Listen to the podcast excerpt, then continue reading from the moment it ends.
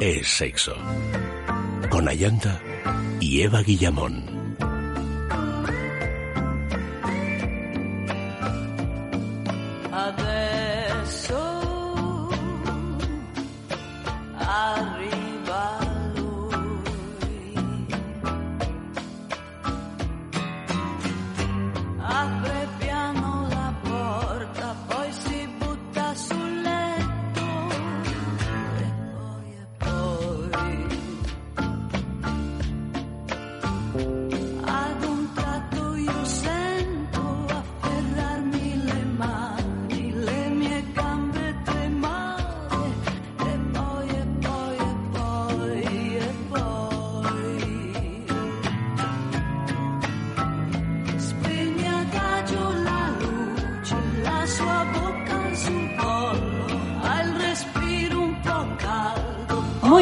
Noches, queridos amigos. Bienvenidos a Es Sexo.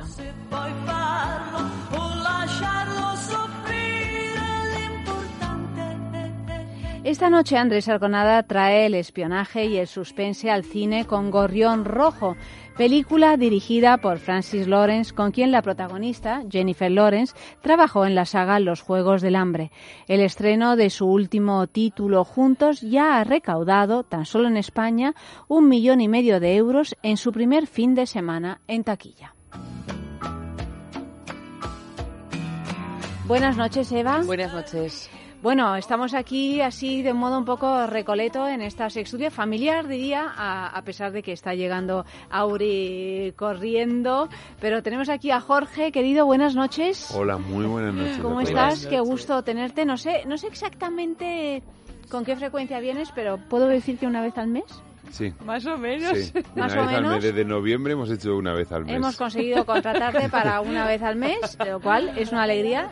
Después de ocho años, Auri, querida, buenas noches. Buenas noches. ¿Cómo estás? Pues muy bien, ahora mejor. Tú vienes todas las Más semanas, calentita. ¿no? Más calentita. Yo vengo todas las semanas, sí. Bueno, es que tú como vienes de ahí, de las nieves, pues... Yo como vengo de las nieves y Yo hace tengo mucho una regla viento. más regular. Que Sí. es una vez al mes. ¿tú Sí, yo, la mía es un poco más dispersa. Eh, bueno, es que... Sí, Auri es un poco más dispersa, sí, ¿no? Sí, Según para qué, según Según. para qué.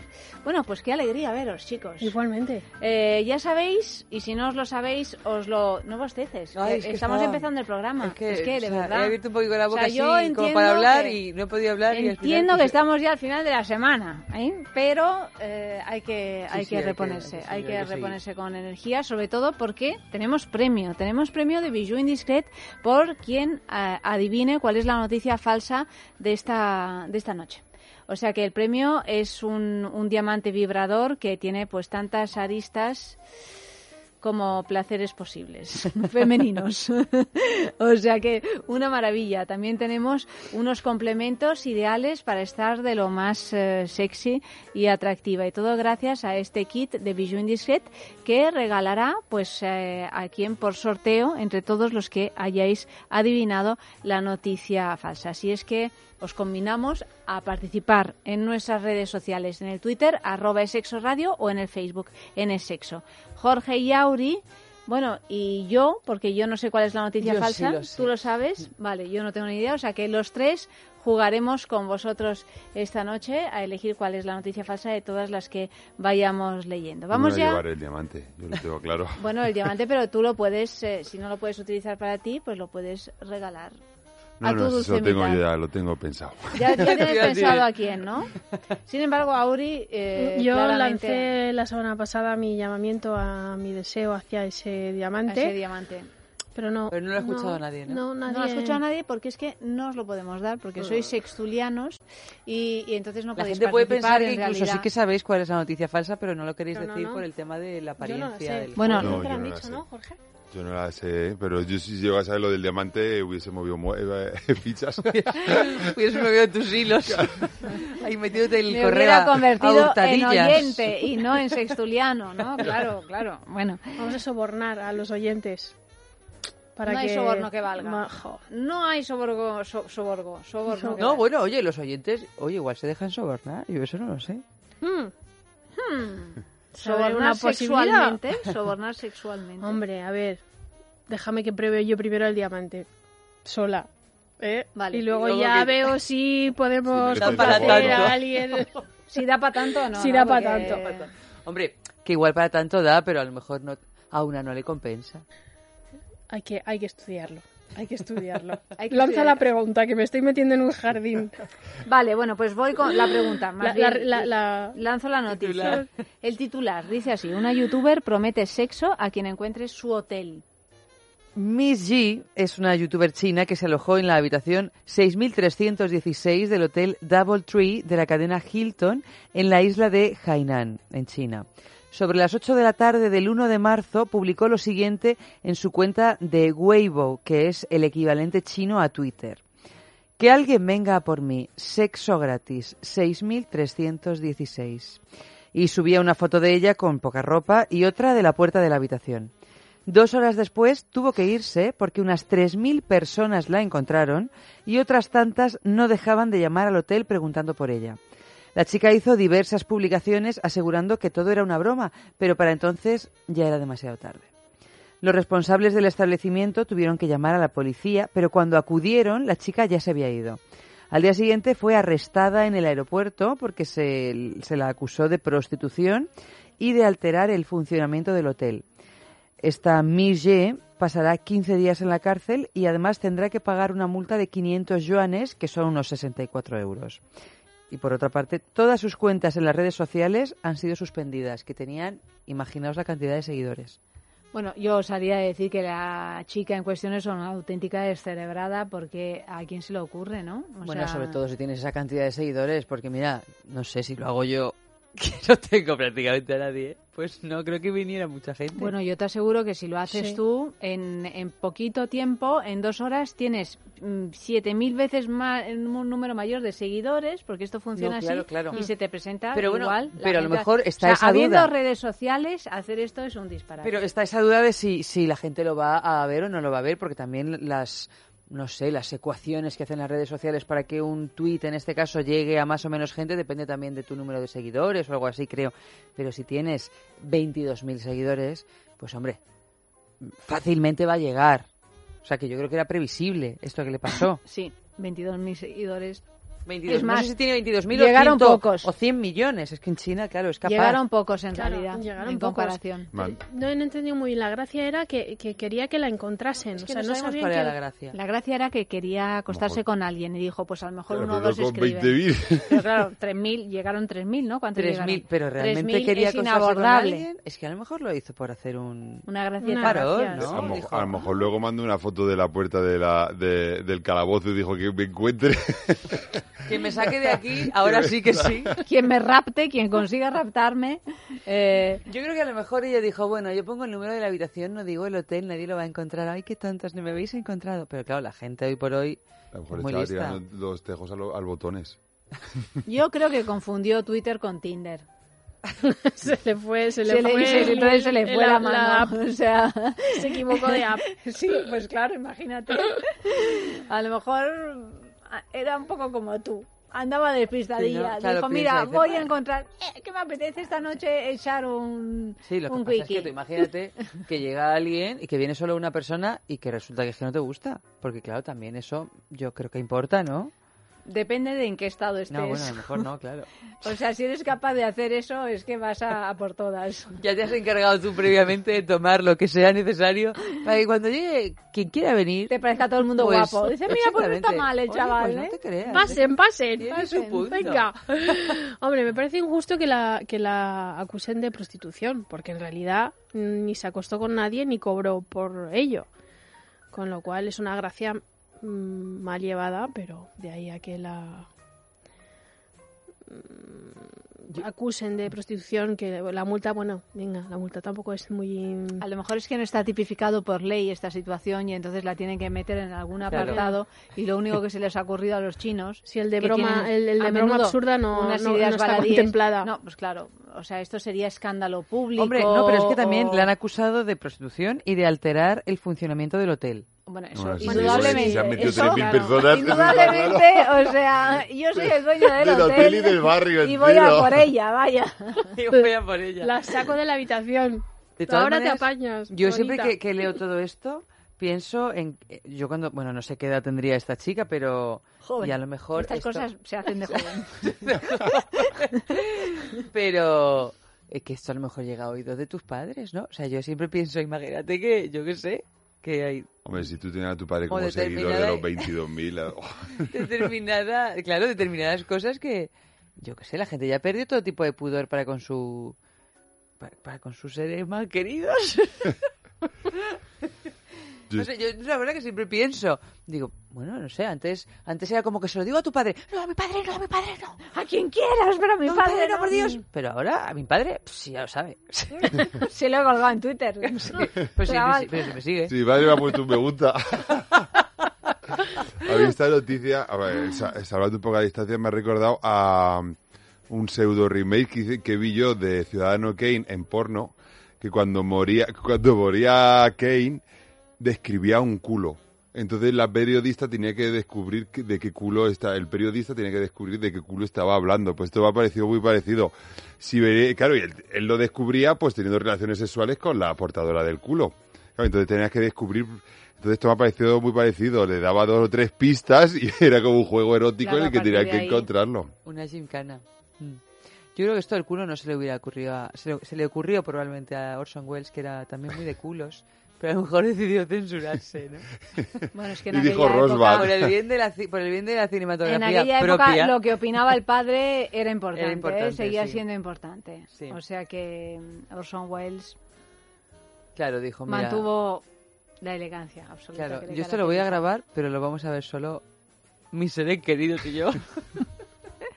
Mi ser querido. Mi ser querido. Bueno, es que yo creo que su ser, su ser querido era un ser querido, luego otro ser Cambiante, querido, otro ser querido. eh, son monogamias sucesivas. Claro, claro. por Claro, porque lo se, mon- se pone tan el trineo de Rosbach y te- eso va muy rápido.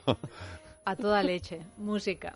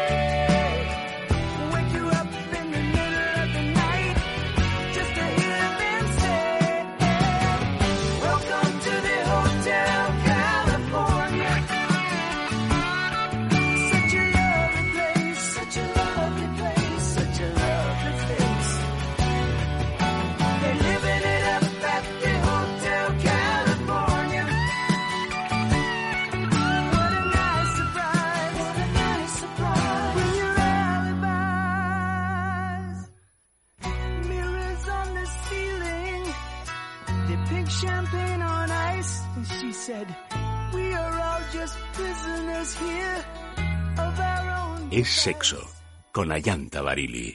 Es radio. El sabor sí que lo tengo claro, chocolate, pero lo que dudo es entre una o dos bolas. Me lo recomendó el médico, así que casi es más una cuestión de salud que de placer. Venga, me voy a llevar estas bolas chinas y el lubricante de choco. Descubre una vida sexual llena de primeras veces en amantis.net y en nuestras tiendas de Madrid y Barcelona. Amantis, tu tienda erótica. Prueba a tomar durante 10 días un vial de Ceanum y verás cómo mejora tu piel. Ceanum presenta la máxima concentración de colágeno hidrolizado tipo 1, elastina y vitamina C, actuando desde dentro. Ceanum es más que un tratamiento cosmético. Consigue una piel firme, hidratada y sin arrugas en solo 10 días con Ceanum. Ceanum, ahora en nuevo formato. De Laboratorios Actafarma. De farmacia.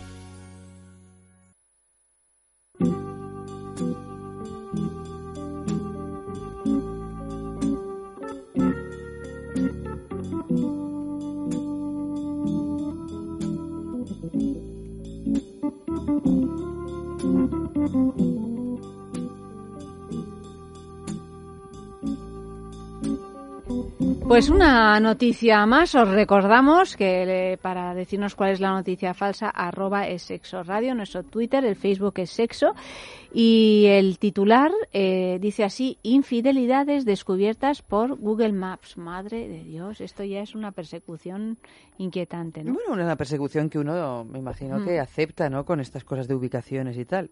El caso es que son varios las situaciones en que la búsqueda de una dirección en Google Maps ha descubierto a maridos en situaciones demasiado comprometidas. El más reciente ha sido en México, cuando una mujer buscaba el trabajo de su marido, así que puso en el buscador Comisaría de Reynosa, en Tamaulipas. El resultado fue encontrarse a su pareja abrazado cariñosamente a otra mujer. Un caso muy similar es el de una peruana que buscando de nuevo el trabajo de su marido encontró la ubicación y al hombre con la cabeza girada enfocando el culo de una joven que pasaba a su lado. En esta ocasión fue tomado a broma y ella colgó la imagen en las redes. Pero en el 2013 una rusa rompió con su novio después de pillarlo agarrado de una ex también gracias a Google Maps. Pero yo esto no lo entiendo. Yo tampoco. Pero lo de Google Maps, tú cuando... O sea, A tiempo real. No.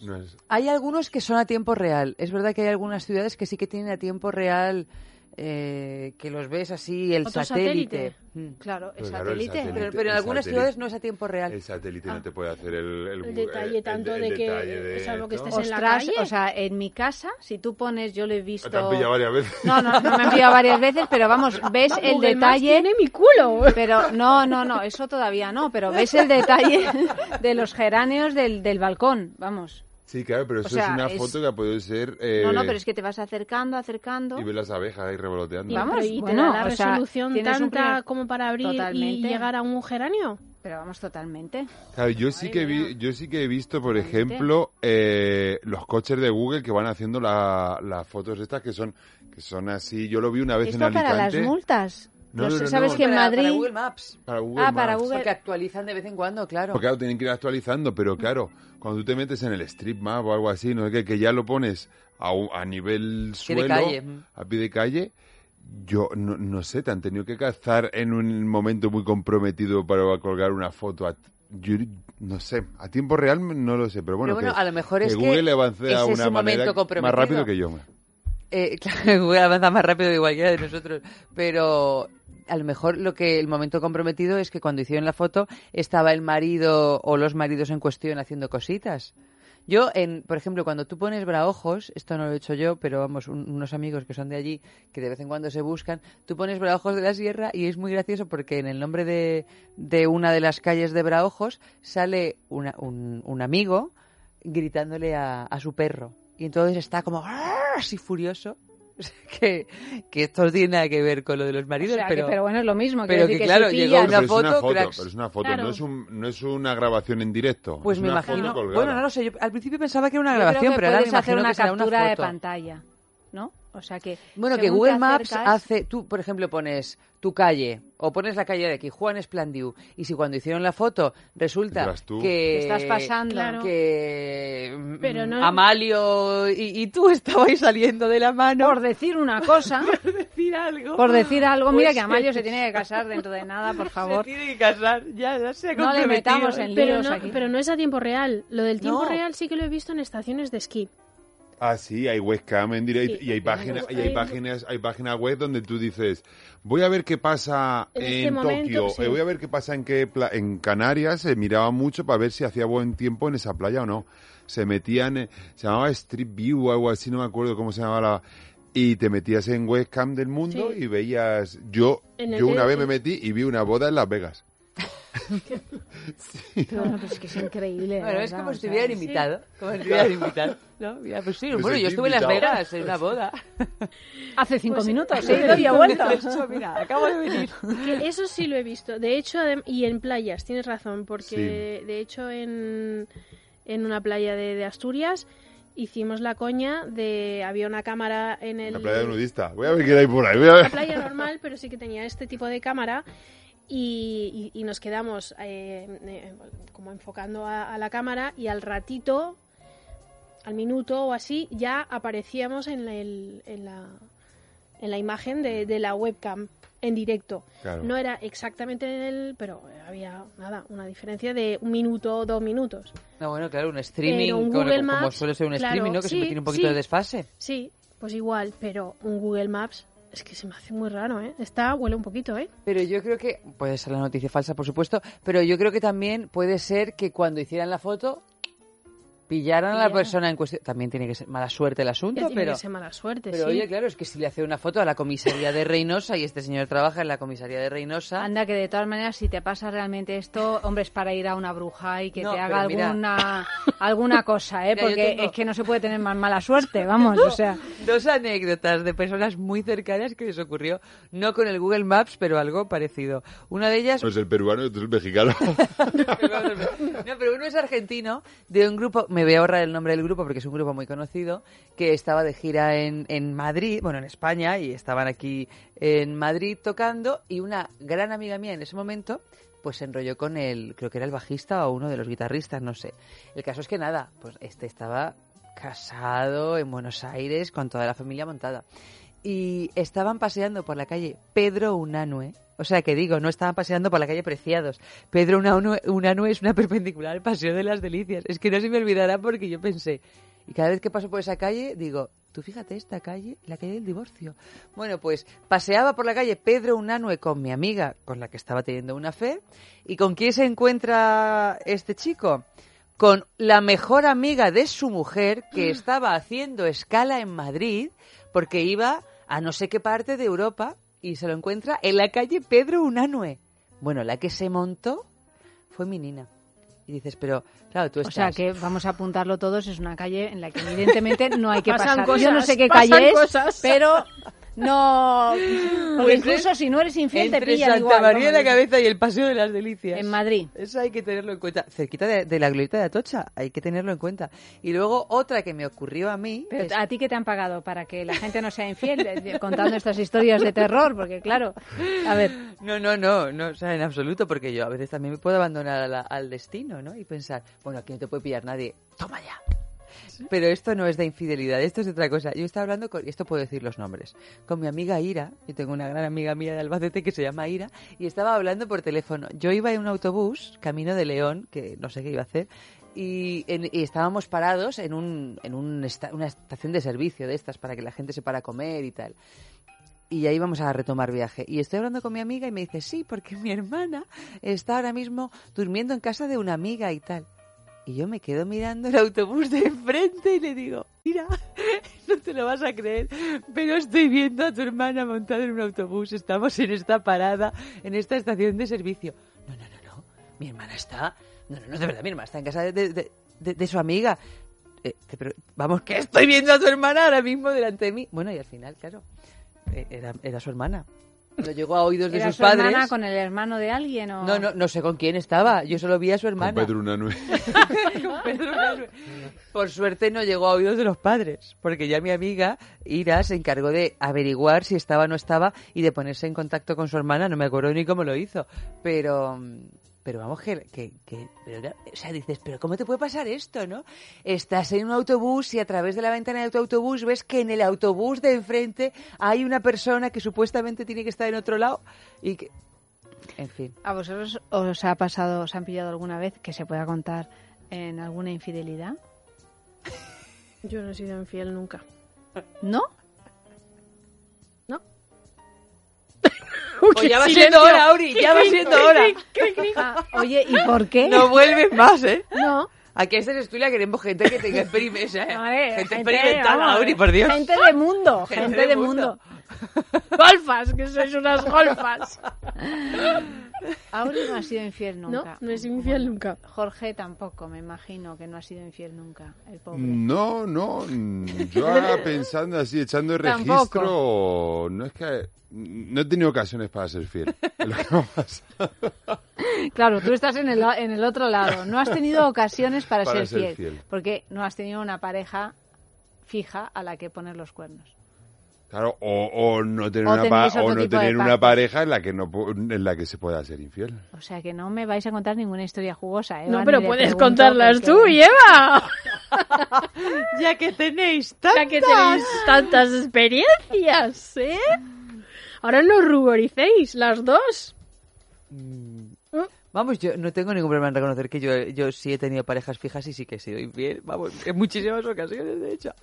Pero a mí no me ha pillado nunca. Es que yo soy muy paranoica, ¿eh? Cuando en su momento era infiel. No, porque yo ahora estoy en una relación donde la infidelidad ya estamos consiguiendo que no cuente. O sea, Que ya no se llame así.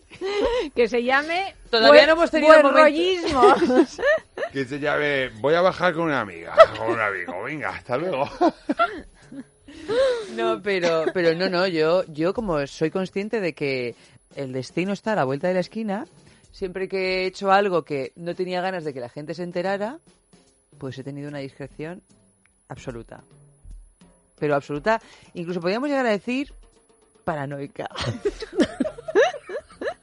cuando era, ahora, cuando ahora ya, pues cuando la cosa no se llama infidelidad, pues te puedes relajar. Hombre, claro. Es lo, es no lo- estás es lo haciendo nada bueno que malo, tiene. claro. No, claro, claro. Y además eh, se ha dicho, o sea, no, es, no está escondido. claro, claro.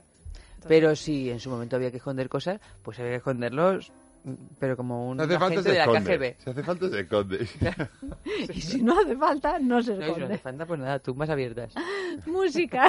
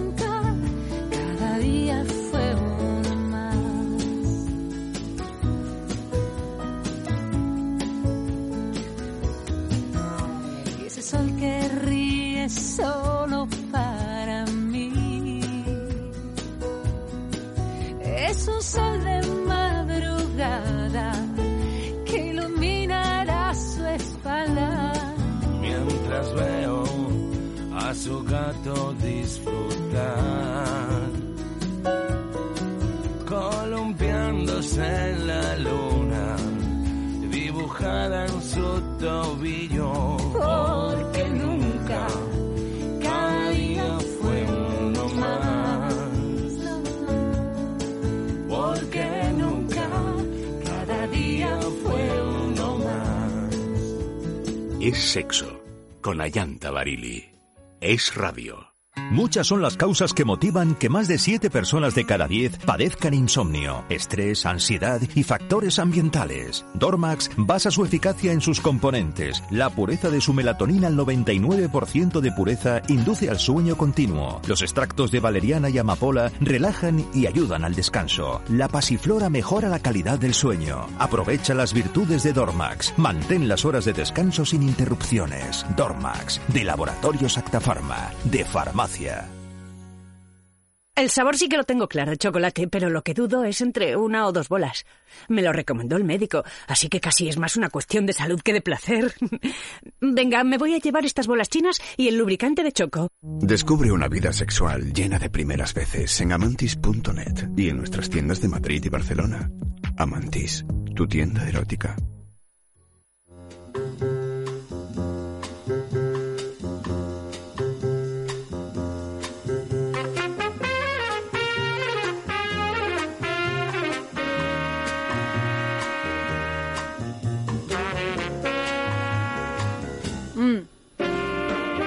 Le he dado, mm, reconozco, un mordisco a un bocadillo porque no he podido cenar. Pero es que estaba contando a Auri que has ido a ver la última entrega de 50 sombras. De, 50 de- sombras de liberadas, liberadas. y que te ha parecido la peor. La Hombre, peor, Esta es una o sea, discusión. La más ñoña de Yo todas. estoy contigo, Auri. No hay, no hay tema. Lo único bueno que he de decir es que por fin se quita los pantalones para, para penetrar este muchacho. Entonces, y por fin penetró, ¿no? Y por Porque, fin, claro, sí. es que sin- Sí, y con ves- los pantalones puestos... por Quieras mucho- que no, es- Nacho Vidal, con esa- No. ese poderío No, hispano. no, no había forma. Y luego tengo una duda de casi de Iker Jiménez. No vi a Kim Basinger. Que a mí me pasó lo mismo. Pero mira, de verdad. Que no la es vi que tampoco. tenéis un recuerdo. No, Pero es que porque no- os quedáis dormidas en el cine, porque No, no, hacéis no. cositas Yo no me quedé dormida, ni estaba Eh, ¿o borracha. ¿Qué, qué hacéis? es que ¿Qué yo- hacéis en el cine? ¿Pero tú Eva, viste a Kim Basinger? ¿Qué haces cuando vas a ver 50 sombras Dios en el mío, cine? pues Yo ojalá- la la, vi- próxima entrega espero hacer Es algo. que yo la pues porque... vi. No, ¿Otra? No me fastidies, que No hay sé, otra. No, no hay verdad- otra, en es que principio. cuando decían, ¿por qué Kim Basinger? Y yo cuando vi la película dije, yo no he visto a Kim Basinger. No, pero es que luego me puse el tráiler y, y en el tráiler la ves. Pero ¿quién decía Pero que en la película ¿Quién- no está.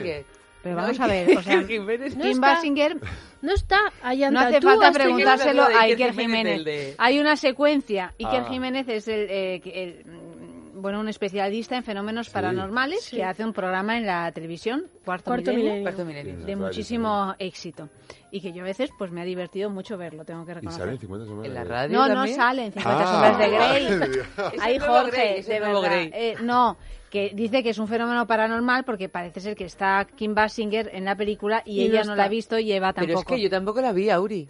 Está en, en- en una secuencia final en que, en que ella ¿Final? está...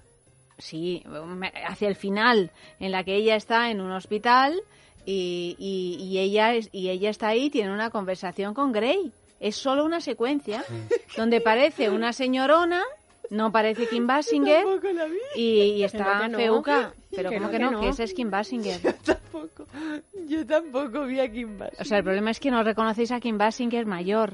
No, pero Esta ya es- está. esta es la no, cosa. No, que yo Hombre, en la que sale, anterior... sale de espalda. Tenéis que reconocer la no. espalda de Kim Basinger Pero mayor. que yo en la película anterior sí que la vi. Pues entonces, en la película también. anterior tú estabas borracha. y No, en esta es película me has a dicho, juntas y yo pues Eva fui estaba por- borracha. Por, causas y azares fui con unos vinos de más. estuviste con unos vinos de más y la disfrutó muchísimo porque se Mucho, reía, claro. luego roncó y todo. O sea, Claro. estuvo. Y me hizo un montón de cosas durante la película. Una performance. Una performance.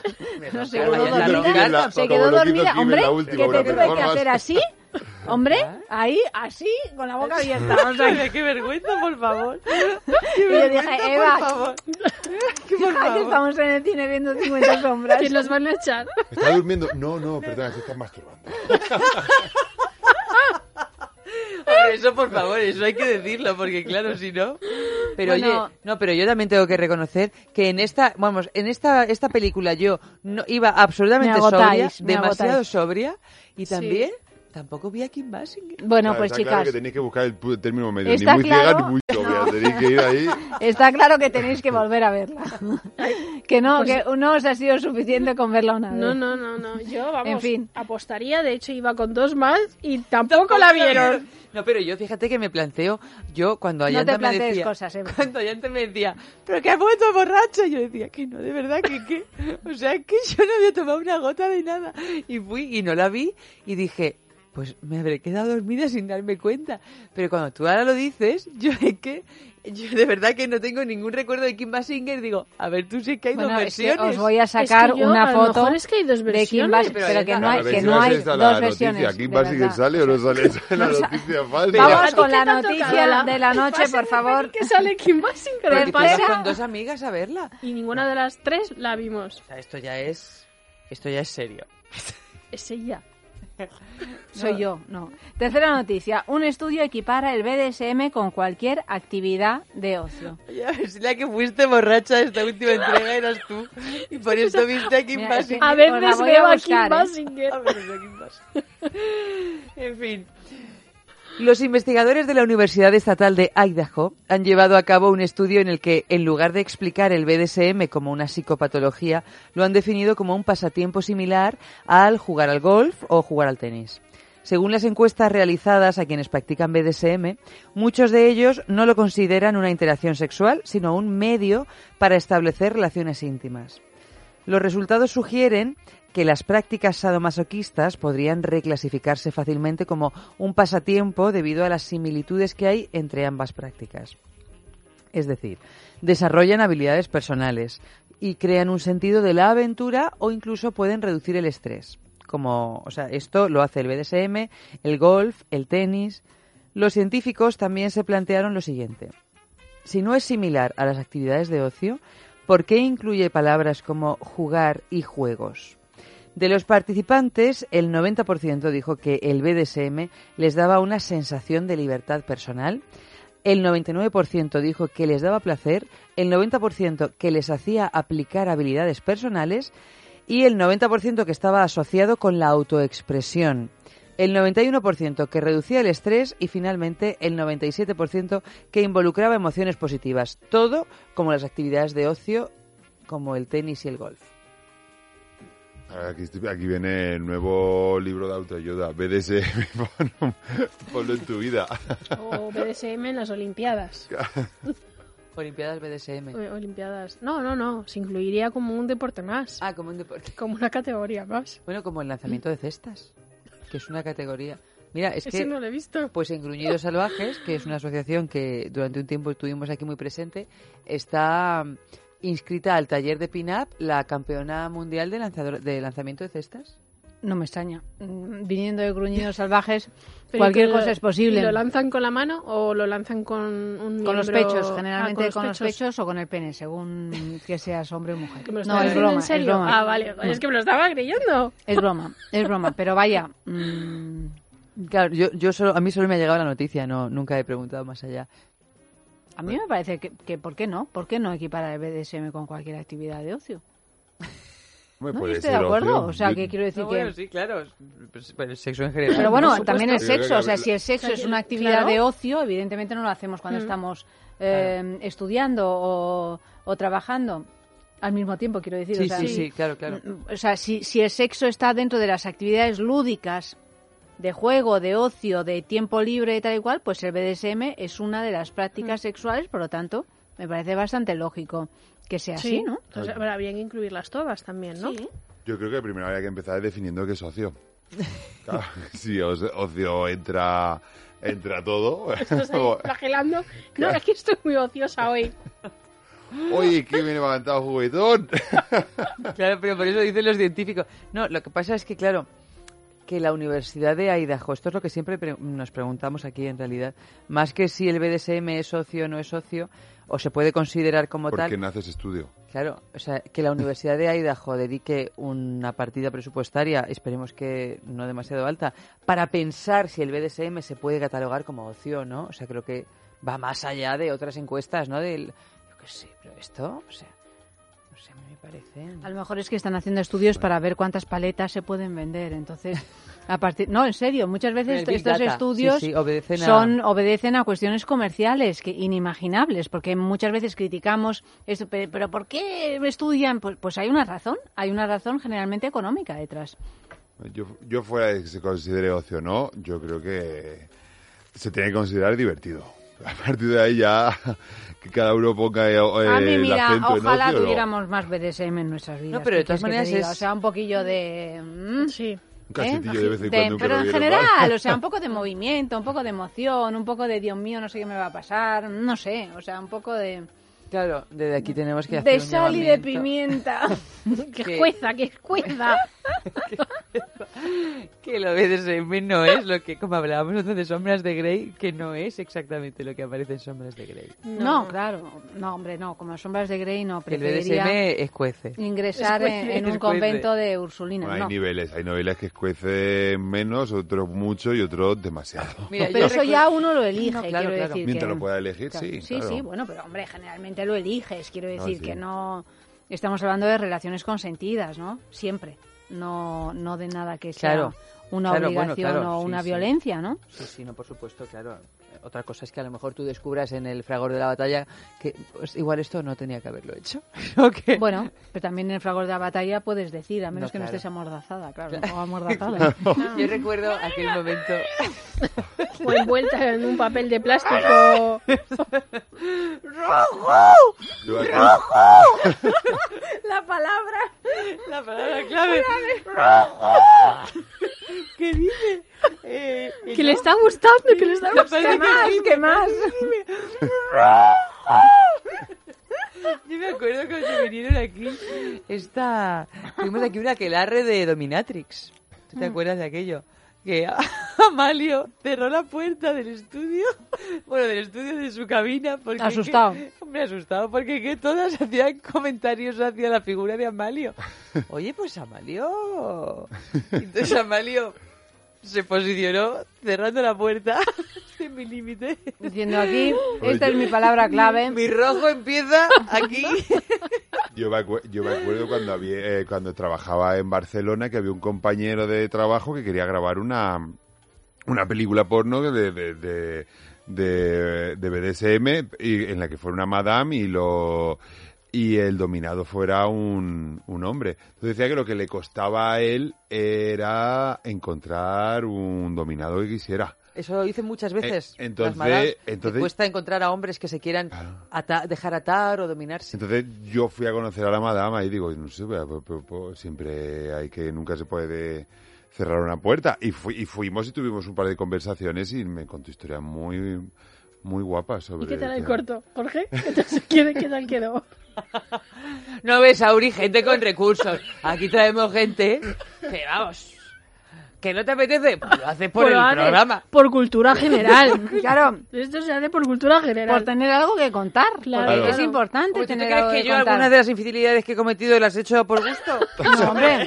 Obviamente no. No, Las he claro. hecho por formarme. Vale, vale. A partir de ahora prometo... eh, Mira, cariño, yo no lo haría, pero es que...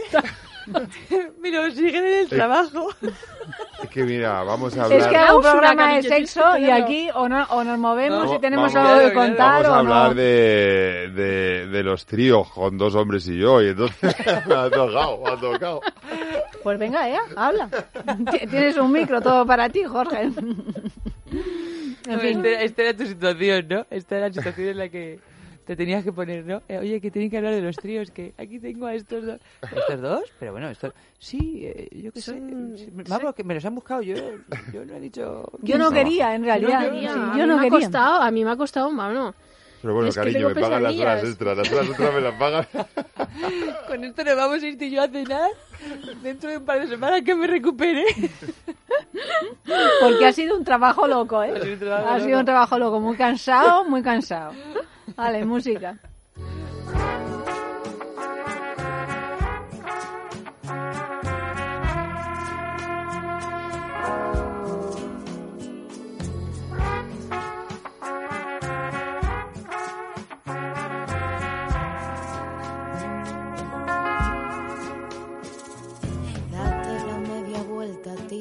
Tira, que no te vea. Pero no eches la llave, deja la puerta que esté entreabierta, mejor abierta. Que cuando salga a buscarte no me entretengan cerrojo ni rejas, será muy tarde y no habrá tiempo que perder.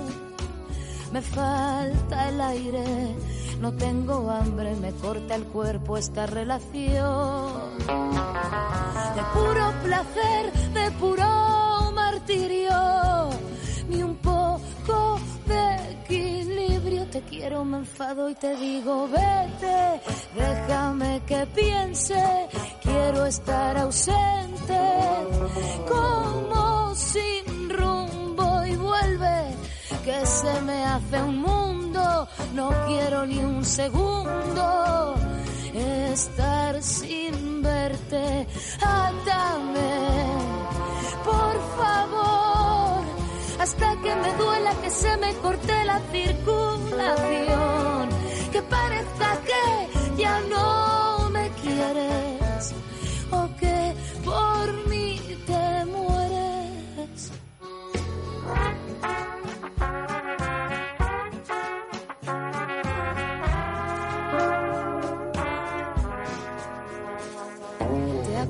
ese día? Yo no te abría, no me encontraste y fuiste a la tele.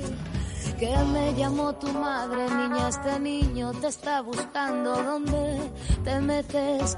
Que no vuelva más, aquí tiene sus cositas en cajas de cartón como merece. Puse tele, nieve y te desesperada.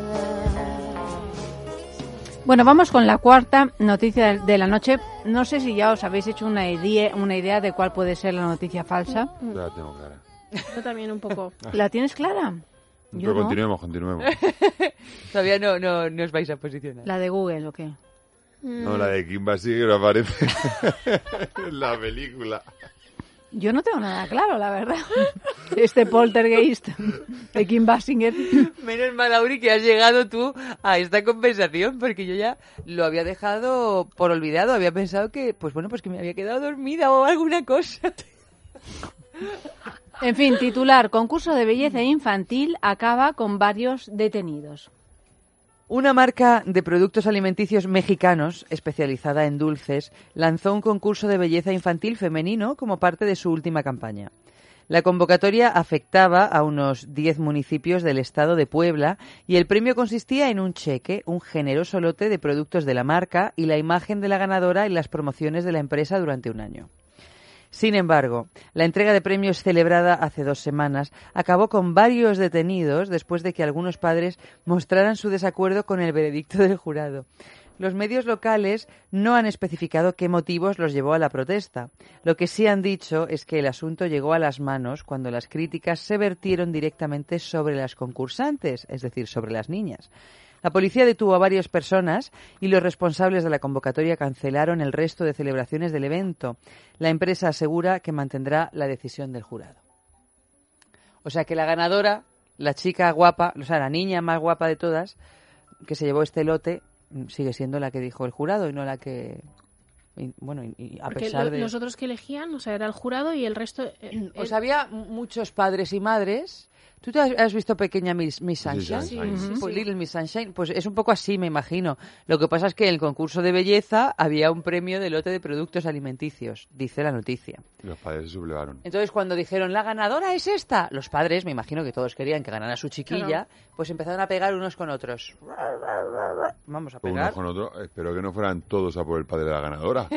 No, claro, me imagino que sería- fueron eso todos sería- sería fueron unos con otros, porque al principio contra el padre de la ganadora, pero luego, claro, no, porque la mía es mejor. ¿Cómo que la tuya y la mía?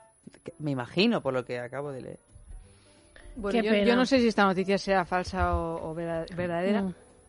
pero me creo que se pueda dar Sí. eh, un caso así, en, aunque sea Sí. hipotéticamente, porque es verdad, porque Mm. cuando yo he hecho castings con, con niños, por ejemplo, el Ahí te has tema de los padres, no, no, no, pero el tema de los padres y las madres Tela. tiene tela, ¿eh? No, porque mi hija no sé qué. Además, No, no, no, habría que pero- quitarle las custodias.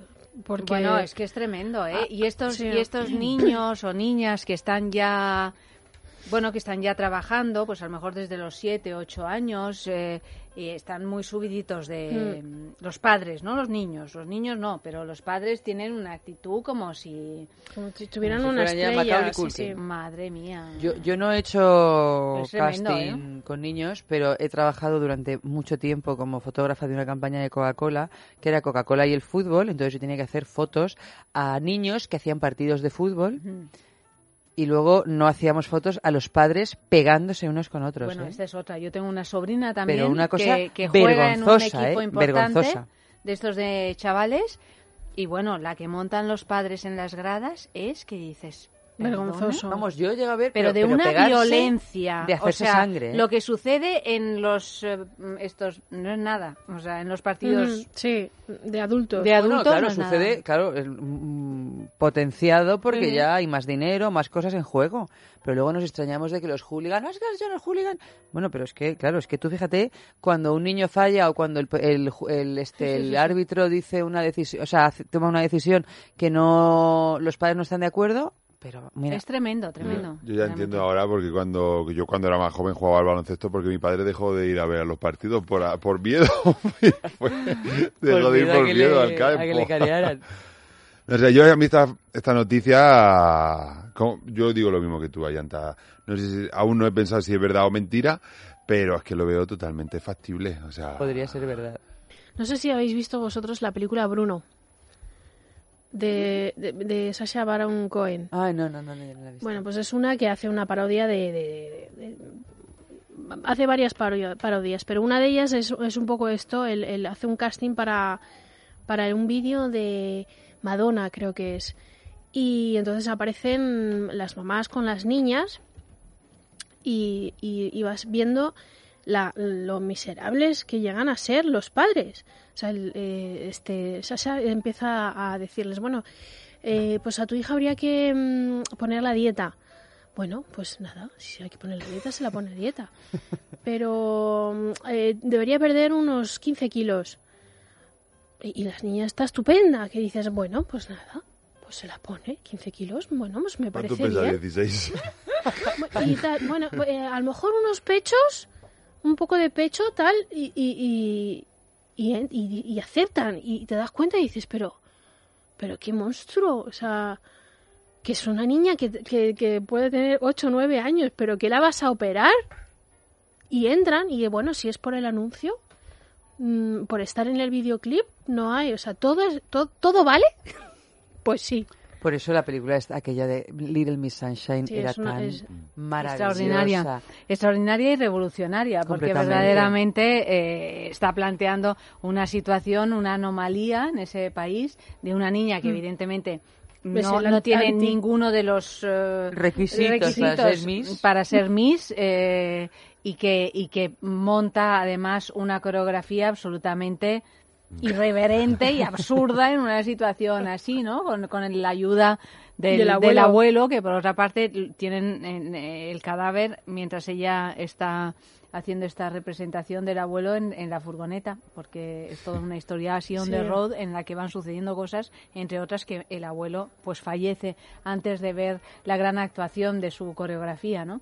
Pero es un eh, es extraordinario, es extraordinario. Maravillosa y además es que hay, o sea, lo que pasa es que claro, desde la ficción, no tanto como en Bruno, pero ves la, la, la parodia de a lo que podemos llegar a ser, porque es que claro, los concursos de belleza infantiles, Ujú. bueno, es que son...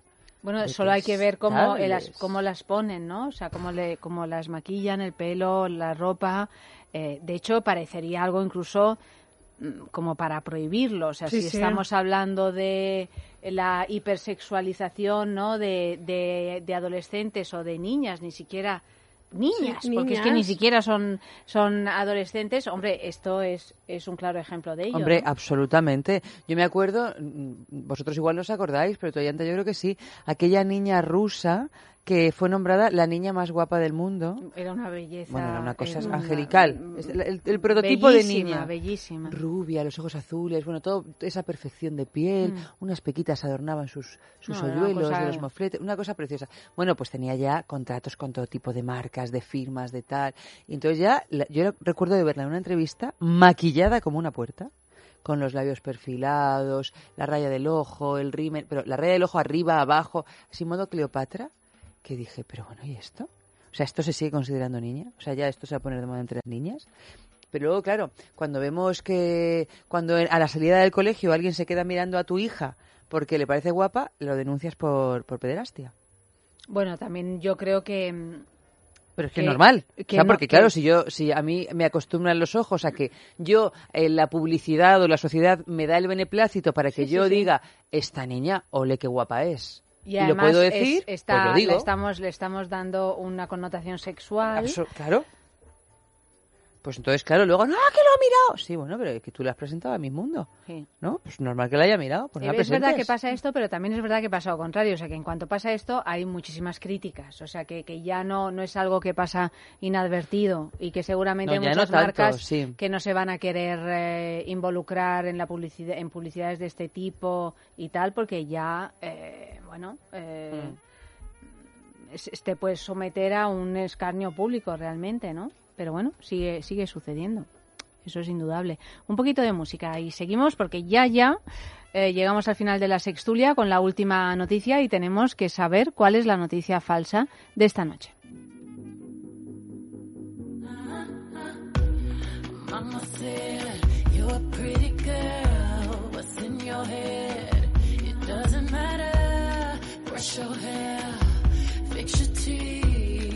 What you wear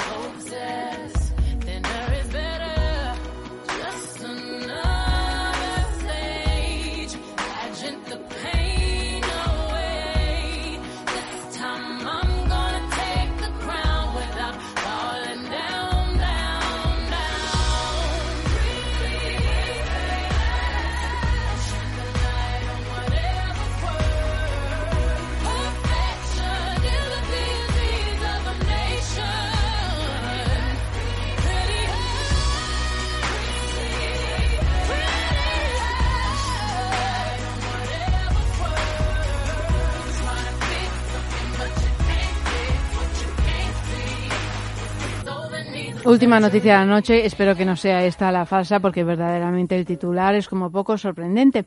Según un estudio, la comida basura puede volverte gay. La psicóloga clínica Rita Strakoska de la Universidad de Albania ha realizado un estudio en el que los resultados han desatado la polémica. Según esta investigación, comer mucha comida basura, como hamburguesas o nuggets de pollo, y tener malos hábitos, como dormir poco, te puede volver gay.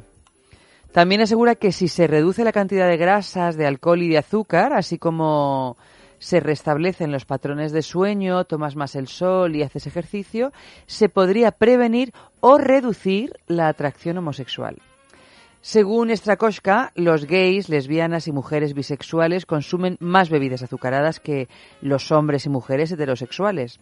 En el pasado, las dietas con elevada ingesta calórica y alcohol solo podían permitirse entre las élites sociales, donde la homosexualidad era más elevada. Bueno, esta- este, este tipo de noticias también decían el agua, que si tenía hormonas femeninas, el agua de no sé dónde.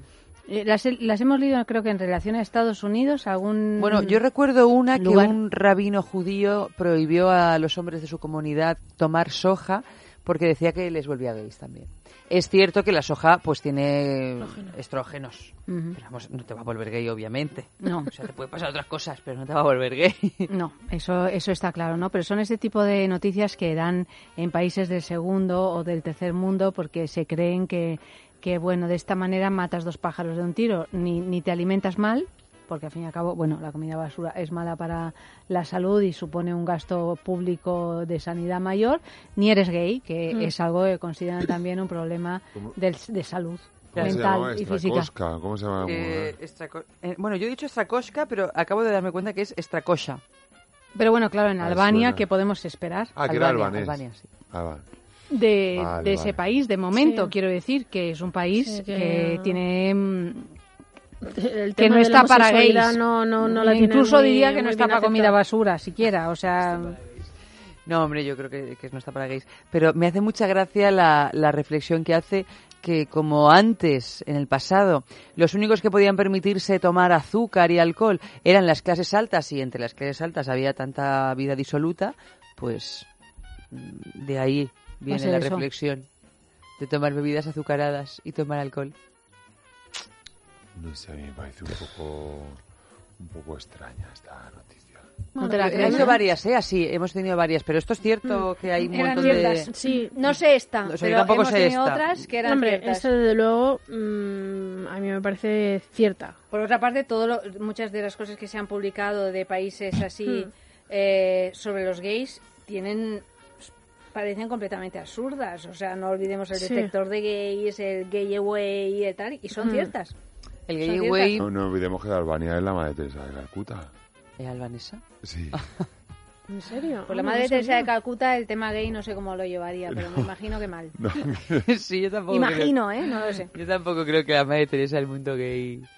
Vamos, que si podía cuidar a indios que fueran heteros, igual le gustaba O que si bajaba Dios y lo resolvía con un toque, Claro, mm, exactamente. habría estado de acuerdo. Sí. Pero, eh, sí, bueno, es que claro, son todas ridículas, porque es que, o sea, que si comes, comi- si tomas comida basura te vuelves gay. Si te ponemos un detector de gays, identificamos si te gustan o no los, los hombres. O... Claro, pero yo creo que a mí lo que me suena, lo que me suena aquí raro, claro. eh, yo cuando estuve en Albania no me acuerdo si había mucho, bueno, no, si había mucha gente comiendo comida basura, no, nunca, no me fijé en ese punto, me fijé en otros. Pero claro, yo, mi duda es que, claro, no te, está, no te están metiendo contra la soja o contra un detector de gays, sino que te están metiendo con uno de los negocios más fuertes que hay en el mundo de alimenticio, que son los fast food, como en McDonald's. No sé qué, qué, cómo introducido está el, eh, todo el Burger King, KFC, McDonald's en estos países.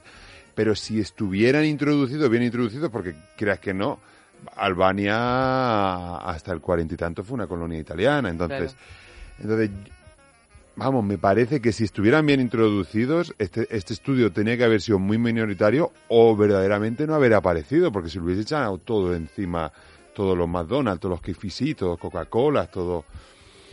Entonces por eso digo que no sé hasta qué punto está introducido, pero es que McDonald's ya está en todas En todas partes. De todas maneras, yo no sé mm, hasta qué punto la psicóloga clínica Rita Stracosha tiene mucha relevancia. O sea, porque yo creo que en todos los países se dicen cosas que son Claro. barbaridades, ¿no? Barbaridades. O, o sea, la comida basura no es buena para la salud, eso está claro. Pero que yo no sé si a lo mejor esto ha Y llegado que está aquí. llena de estrógenos, también está claro. Quiero decir que claro, es como sí, estos sí. pollos que comemos, están llenos de estrógenos. O sea, es comida que está completamente hormonada, pero mm, por muy mala para la salud que sea, no te convierte en gay o en heterosexual o en Pero ni siquiera aunque te salgan los pechos de Sabrina si eres hombre No, te no. conviertes en gay. Claro. O sea, te convertirías en otra cosa, pero no en gay. No. O sea, Claro, tendrás efectivamente. un cuerpo Sí. eh, deformado por la alimentación, pero no serás gay. Ah, Oye, a lo mejor te cambia tu vida sexual porque descubres un nuevo paraíso. Pero vamos, porque tú tienes ganas de investigar, no porque la comida te haya vuelto de ninguna manera. Pero yo ya te digo, creo que a lo mejor la relevancia de esta señora tampoco es... ¿Qué cantidad de estudios se dan aquí que a lo mejor tampoco llegan a... O Coca-Cola lo oirá y se morirá de risa, claro, porque dirás... sé. Extra. No sé, no sé, pero, o sea, como, como sonar la alarma, como todos los miedos estos y tal, eh, y, y más siendo un país que no es... Eh, Gay friendly. Que no es gay friendly. y aparte que, que son estos países que, que la gente podía profesar una la religión que quiera, pero los países donde está la religión muy metida, eh, queramos que no, ya sea musulmana, ya sea judía, ya sea cristiana, cuando la religión está muy metida en el gobierno, suelen ser religiosos que no están muy a favor por el movimiento gay. Pero en Albania la religión está muy metida en el gobierno. Ah, sí, no, no tenía ni idea. O sea, sí, no sé sí, muy bien. bueno, y además es un país que- mm, con un atraso notable. O sea, sé que son musulmanes, pero está, o sea, es una cosa muy Sí, no, pero hay instaurada, porque Albania también. que no- Por eso digo que, que no, que hay lugares donde a lo No. mejor tienen otro tipo de, de libertades, ¿no? O sea, hay países donde a lo mejor, no sé, yo en el caso de Albania, sabes que desconozco absolutamente todo. Todo, todo. Bueno, vamos, eh, son eh, ya casi casi es la, la hora de que termine la sextulia. Vamos a, a votar ya. Eh, subimos un poquito la música, nos lo pensamos. Repito, arroba es sexo radio, es nuestro Twitter, el Facebook es sexo.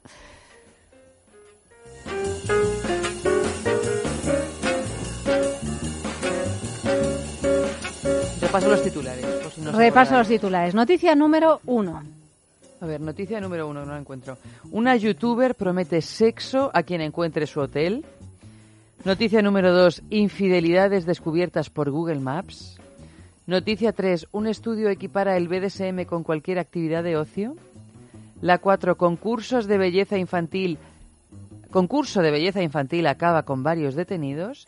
Y la cinco, según un estudio, la comida basura te puede volver gay. Jorge, querido. Me ha quedado otro, ya me habéis quitado la de Kimbasing, entonces ya, ya me voy a poner, entonces tengo que poner, me ceñirme hasta el 5. Pues no lo sé, ¿eh? tengo mis dudas. Yo no sé yo si a esta muchacha china la encontraron a través de, de Google Maps, que es de su hotel, Ah, bueno, podría ser una opción. pero yo voy a seguir diciendo la de Google Maps. La de Google Maps. Sí, por lo que hemos O sea, es dicho. la dos, ¿no? Por lo que hemos La dos. dicho de que son fotos, La que dos. no son vídeos, no es a tiempo real. No sé, no sé, pero estaba entre esa y la Universidad de Ohio, Ohio, Ohio- La del Iowa, BDSM, o algo- la sí. del BDSM. La del BDSM. Pero después de acordarme de que, por ejemplo, el- hay una revista que siempre dice la universidad de tal ha hecho tal universidad, la muy interesante siempre se refrendan con la universidad de tal ha dicho una noticia Ujú. muy rara. Digo, a lo mejor sí es verdad. Qué sé esto. Como cuando vimos que era de cómo era mejor para el hombre mear de pie o sentado, cuál era el mejor ángulo. Y en una universidad de no, de no sé qué inglés se lo había estudiado. Entonces digo, pues a lo mejor si se han estudiado eso, podrán estudiar lo del BDSM. Qué duda cabe. Auri, querida. Yo me, me uno a Jorge. No, es mucha casualidad. Lo de Google Maps, primero que no, a día de hoy no, no existe esa, esa aplicación, esa forma de, de- recibir la imagen en el minuto en Google Maps. En otras, como hemos dicho, sí, pero en Google Maps, hasta donde yo sé, no existe. Con lo cual, vamos a, vamos a compartir el diamante. vale. Bueno, pues yo mm, voy a votar por la noticia número 4, es la decir, la del concurso de belleza infantil acaba con varios detenidos. No porque no sea posible, que evidentemente ya hemos dicho que, que es posible, Que Para meter emoción. pero bueno, primero para no votar todos a la misma y segundo porque me parece posible pero difícil, porque no sé si perderían la cabeza hasta ese punto por muy padres de pequeñas estrellas nacientes que sean. Mira que hay mucho loco por ahí. Eh, No, no, ya te digo que puede ser, pero bueno, la voy a votar, la voy a votar. Solo una puntualización, como he dicho, lo del estudio este de cómo, cómo era mejor en qué ángulo mear, solo rápidamente, al final ¿Cuál del, del artículo ponían que sí con 90 grados, que tal, no sé qué, al final ponía, al final del artículo, para no salpicar, lo mejor es mear sentado. lo Claro, prometo. Indudablemente, claro. A saber que estaban estudiando estos señores. Bueno, eh, votad, arroba es sexo radio, el Twitter, el Facebook es sexo y ahora cuando venga Lo Andrés diremos con Arconada Andrés. lo, lo diremos, ¿vale? O Luego sea se que... nos olvidará y lo tenemos que decir de emergencia al final del Bueno, programa, pero, lo diremos. Lo diremos a lo largo de- del espacio de Andrés Arconada. Auri, querida, buenas noches. Buenas Muchas gracias. a vosotros. Jorge, buenas noches. Nos Muy vemos el mes que viene. Nos vemos el mes que viene. En el maravilloso mes de abril, ya, claro. Claro. Te espero. Y, y- y nada, y nosotras No, pues yo también vendré con mi hermano el mes que viene. No. Me. Tú te quedas aquí a mi vera, querida, porque si no me da un pasmo. Eh, seguimos, Seguimos con jugadas carnales, Óscar Ferrani y luego Ah, sí, con Andrés Arconada, claro, claro. que hablaremos, pues eso, del, del gorrión rojo. Un poquito de música.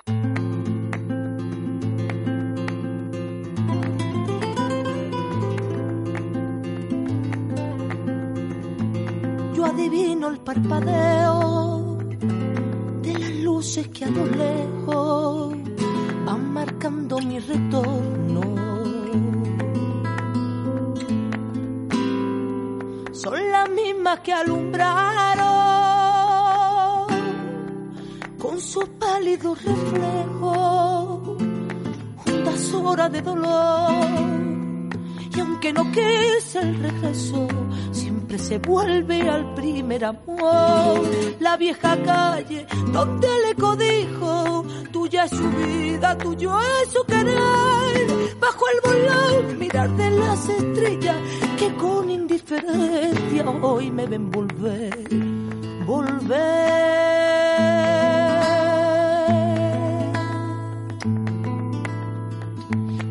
Frente marchita, la nieve del tiempo platearon mi sien. Sentí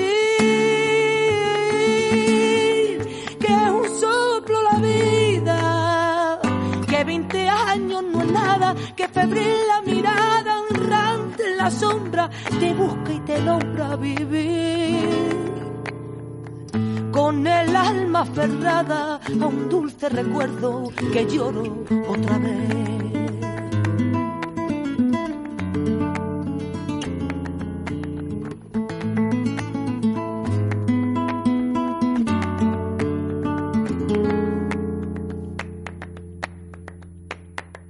Miedo del encuentro con el pasado que vuelve a enfrentarse con mi vida. Tengo miedo de la noche que poblada de recuerdo encadena mi soñar. Pero el viajero que huye, tarde temprano detiene su andar. Y aunque el olvido que todo lo destruye, haya matado mi vieja ilusión, guardo escondida y una esperanza humilde que es toda la fortuna de mi corazón. Volver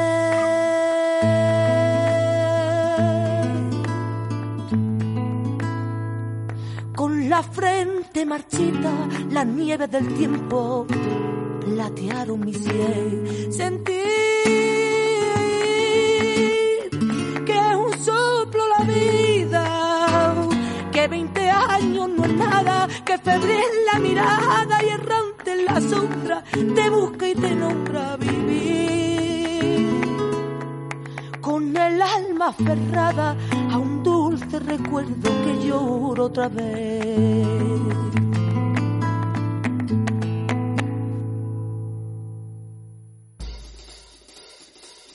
Jugadas carnales.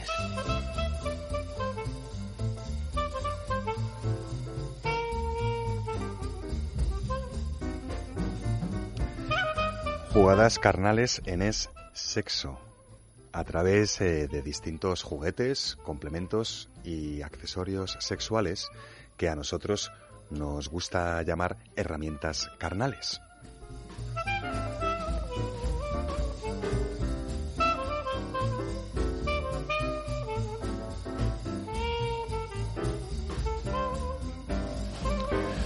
Herramientas carnales eh, que a veces son para ellas, a veces son para ellos y a veces no entienden de cuerpos ni de géneros. En cualquiera de los casos, herramientas carnales eh, en cada uno de, eh, de sus diseños, en cuyos diseños, perdón, pues se esconde siempre pues infinitas enseñanzas, claves, ideas para ampliar nuestros horizontes sexuales.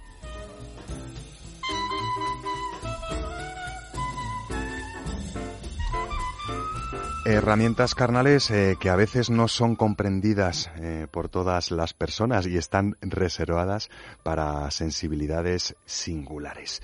Tal vez como la herramienta carnal que va a protagonizar la entrega de esta noche. Una herramienta carnal no apta para todas las sensibilidades.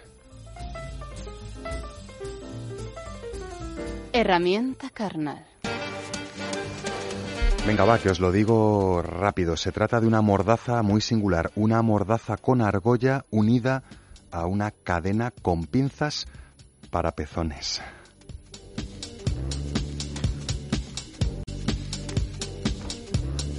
Tal cual lo estáis oyendo. eh, es una mordaza de argolla realizada en polipiel, en piel sintética de color negro y con herrajes metalizados. Eh, las pinzas para pezones con posibilidades y enseñanzas de lo más sugerentes eh, están realizadas en metal pero tienen sus superficies de contacto directo con la piel recubiertas de un esponjoso, podríamos decir, plástico, perfectamente compatible con nuestra piel, para suavizar los pellizcos que cada uno desee disfrutar en un área tan sensible como son los pezones.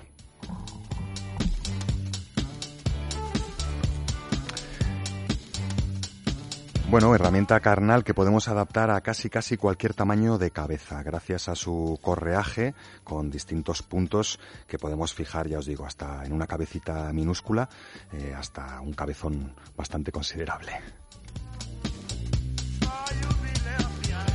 Una vez disponemos de esta argolla en la comisura de nuestros labios, nos encontraremos eh, que la boca nos queda abierta. No podemos cerrarla del todo. Es una argolla de un diámetro no muy, no muy grande, por lo tanto, eh, cualquier boca anillada o amordazada con este dispositivo tampoco va a tener que forzar muchísimo su maxilar inferior, pero sí lo suficiente como para que en esa boca entre y salga el aire de una manera distinta a la acostumbrada. Cada una de las cadenas que nacen a sendos lados de esta argolla que se acomodará en la boca están rematadas con una pinza para pezones eh, regulable en intensidad. Esto es importante saberlo. Eh, disponen en uno de sus laterales de una ruedita que antes de utilizarla podremos apretar o aflojar para disponer mayor o menor fuerza de presión sobre los aventurados pezones que deseen disfrutar de estas sensaciones tan singulares combinadas en boca, pezones y más allá gracias a esta mordaza de argolla con pinzas. Anatomía carnal. No sé si sería eh, posible nombrar todas las anatomías carnales que pueden verse afectadas con el uso de una herramienta como estas. Tal vez necesitaríamos más de una entrega de jugadas carnales para describirlas, pero vamos a señalar tal vez las áreas anatómicas más destacadas eh, a la hora de verse afectadas por una herramienta como estas, por una herramienta como una mordaza de argolla con pinzas para pezones. El hecho de tener la boca entreabierta en nuestras eh, experiencias sexuales nos hace respirar de una forma distinta y esto hace que nuestras células se oxigenen a un ritmo diferente. Esto hace que tengamos una percepción de la sensibilidad de nuestra piel, de nuestro cuerpo, también diferente.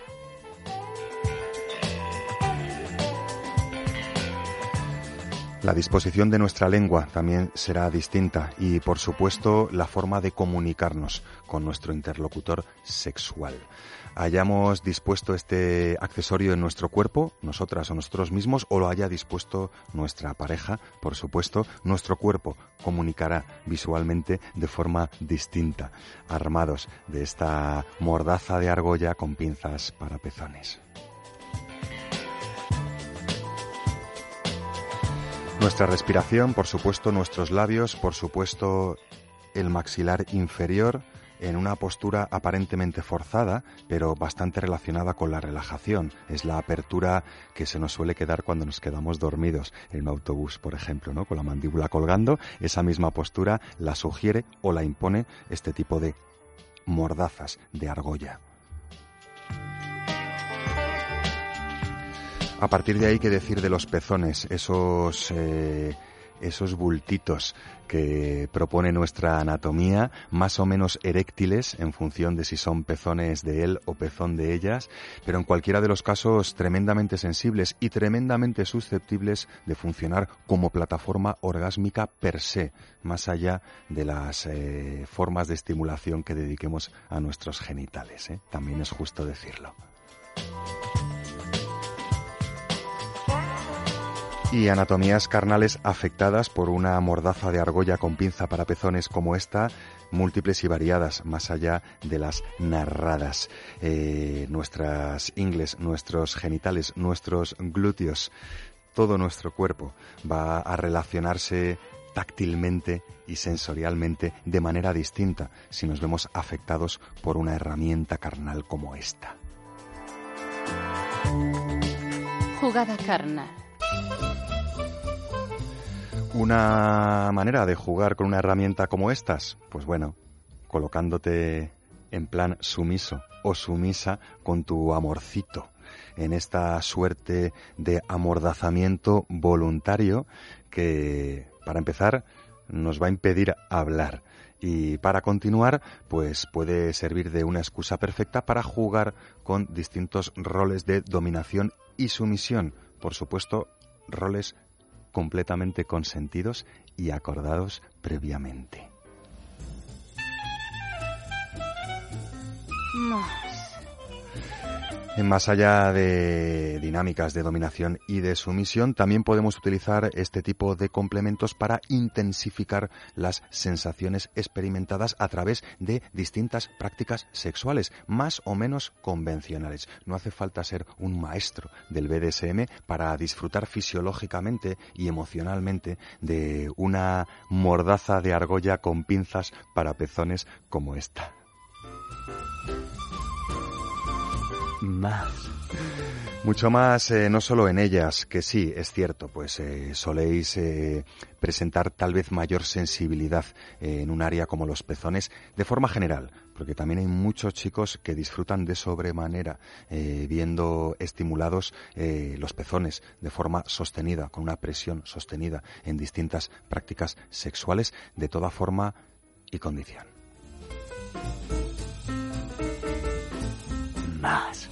Muchísimo más combinando este tipo de complementos con otros, con otras herramientas carnales diseñadas para activar distintas formas de bloqueo en nuestra anatomía, cuerdas, cintas, eh, anclajes con velcro, eh, todas esas herramientas carnales que algunas veces hemos traído aquí a esta mesa y que combinarían perfectamente con una mordaza con argolla para pinza, con pinzas para pezones como esta.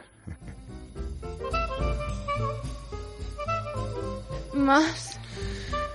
Pues claro que sí, mucho más, pero lo dejo para vuestra imaginación y dejo para vuestra reflexión las posibilidades que ofrece sobre nuestro cuerpo y sobre nuestra forma de sentir el tener la boca abierta o cerrada, el respirar de una u otra manera y el tener nuestros pezones estimulados de una u otra manera sobre nuestras diversas prácticas sexuales eh, más habituales o más celebradas.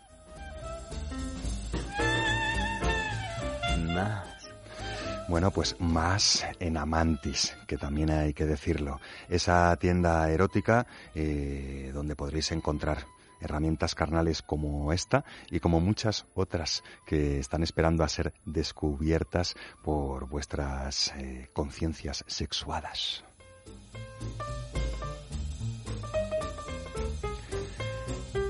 Cuatro tiendas Amantis en Madrid, tres en Madrid capital, una entre Leganés y Alcorcón y una cuarta tienda física Amantis en la ciudad condal, en Barcelona. Si no son suficientes, también encontraréis una tienda Amantis virtual en www.amantis.net.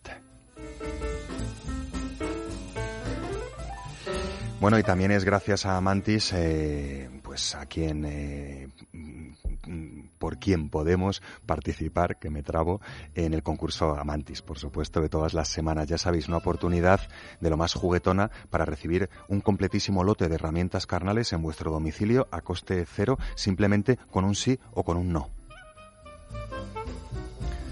Buscad el concurso Amantis de la semana con esa pregunta en nuestras redes sociales. En Facebook es sexo o en Twitter es sexo radio. Contestadla con un sí o con un no y cruzar los deditos para ver si a finales de semana recibís un email diciendo que entre todas las respuestas acertadas la vuestra ha sido la agraciada con un completísimo lote de herramientas carnales cortesía Amantis.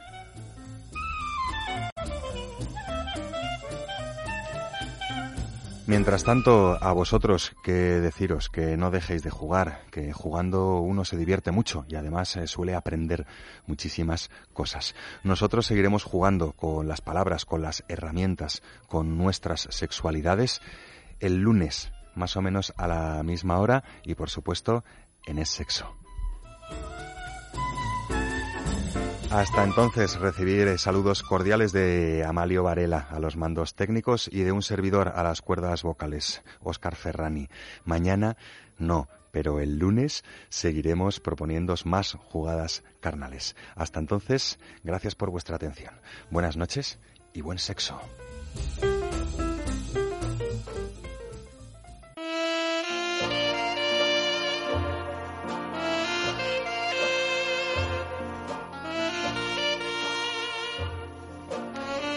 Bueno, ya empieza de nuevo nuestra sección cinematográfica de la semana con el gran Andrés Arconada. Querido, buenas noches. Hello, hello. ¿Qué tal estás? Pues bueno, podría estar mejor. A mí me gustas mucho así con el pelo largo, ¿eh?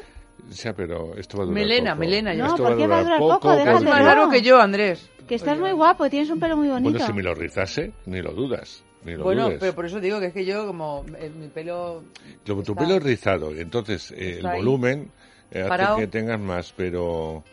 Pero sí, eh, que, que tú lo llevas más largo casi. Sí, sí, sí. Pero no soporto. De jovencillo sí llevaba yo el pelo largo. Pero Cuando no... Cuando bailaba. Eso- es- esos Cuando momentos bailaba. que no hemos visto de Andrés, no hay Qué calles en lástima, nada qué más. lástima, de verdad. Cuando Esto bailaba rock and roll. En fin, es, es lo que tiene. Es lo que tiene, es lo que tiene. Bueno, pues, Bueno, hoy vamos a hablar de Gorrión Rojo, que, creo que es un éxito está de taquilla. siendo increíble el éxito de, de la película. En España número uno en su segunda semana consecutiva y suben el número de espectadores. Es decir, que la gente la recomienda vivamente. Ya sé que a ti no te interesa nada y yo no sé Eva porque no lo he comentado con Eva. Pero te puedo asegurar que el que busca cine entretenido les encanta. No, no, no, lo entiendo perfectamente. Oye, que a mí no me guste no significa que no haya de Bueno, o sea, yo también entiendo que, gente, que eh, una película como esta triunfa, triunfe porque tiene una actriz muy conocida, una trama de medio política con sexo, por supuesto, y al final pues tiene Y no se te olviden esta los desnudos. Por primera vez, de Jennifer. Jennifer. Lawrence acepta desnudos integrales. Cosa que no ha hecho nunca, porque no ha enseñado nunca ninguna película ni un pecho. Pues ahora se, vamos, Y ahora aquí- se resarce. ¿eh? Sí, sí, sí. Pero- Ahora que el, el desnudo Ahora lo enseñará, pero la no se ve cara... nada. No, se, se ven los pechos. Los Sí. pechos sí, pero el pubis Sí, no, y por el ejemplo. culete y todo eso. Sí, hay una El secuencia... culete un poquito. eh, El culo un poco, pero es verdad que del pubis no, se ve nada, no se claro. ve nada. Pero que la cara impertérrita, ¿eh? De la primera secuencia a la No, no, bueno, espera, espera, es- de eso vamos a hablar ahora. Antes Ah, eh, vale, vamos vale. a colocar la película en su lugar. Gorrión Rojo es, eh, está dirigida por Red Sparrow. Eh, digo, dirigida por... No, no, no, está dirigida por Francis Lawrence e Que no es su interpretada... hermano ni su primo. Que no es su hermano ni su primo. Ese mismo director. Que los de Juegos del. Hambre, ¿no? Por eso Sí. ya aceptó todo esto. Eh, interpretada por Jennifer Lawrence, Joel Edgerton, Jeremy Irons, Charlotte Rampling. Y bueno, ¿qué cuenta esta película? Pues la historia de Dominika Egorova, que es reclutada contra su voluntad para ser un gorrión, es decir, una seductora mujer adiestrada del servicio de seguridad rusa, ruso, una espía, guapa digamos. Dominica aprende a utilizar su cuerpo como arma, pero lucha por conservar su sentido de la identidad durante el deshumanizador proceso de entrenamiento. Hallando su fuerza en un sistema injusto, se revela como uno de los activos más sólidos del, del programa. Hay que decir que empieza la película siendo ella una bailarina, una primera bailarina Del del Bolshoi. Que tiene un percance en el escenario, un percance obviamente mm, Grave hecho adrede. accidente, sí. Pues sí, pero hecho adrede. Que decir ella no lo sabe, Que ella ¿no? lo sabe, tiene un accidente que se le parte la pierna y ahí, pues, eh, Tiene se su ve... madre en un piso, vive con su madre que está enferma y es importantísimo para dar ese paso. Es que eh, las sinopsis a veces de verdad son terribles. Ella eh, es una primera bailarina. El Bolshoi paralelamente estamos viendo como un espía americano está huyendo de los servicios secretos rusos, que es un montaje paralelo que para mí es de lo mejor de la película. El caso es que en ese accidente ella va a quedar inútil para el baile. Hay que decir que vive con una madre que está muy enferma. Y que en la casa la es del paga el Estado por paga ser el ella una Estado. bailarina de Tiene Bolshoi. un tío por parte Malo, del padre, malísimo. muy malo y malo, pertenece a los servicios secretos rusos o soviéticos en aquel entonces. y entonces le propone eh, que bueno que seduzca a un hombre porque ha sido eh, infiel con el Estado o, quiere ser un traidor con el Estado. Ella lo va a hacer, pero lo que no prevé es que le van a matar delante de ella. Esto es el inicio de la película, no estamos haciendo ningún spoiler. Y a partir de ahí tendrá que entrar sí o sí en lo que tú has comentado, eh, tendrá que prepararse como gorrión rojo y pertenecer eh, a los servicios secretos si quiere mantener la casa, si quiere que su madre ahí, Sobreviva, sí. y, si- y sobre todo si ella quiere estar viva, porque ha visto algo que no puede ver. A partir de aquí viene evidentemente todo el intrincado, viene también su acercamiento con el eh, espía mm, eh, americano, Americano. y ahí vamos a ver un montón de cosas. Escuchamos el tráiler. Buenos días, mamá. ¿Te ocurre algo? Debo irme un tiempo.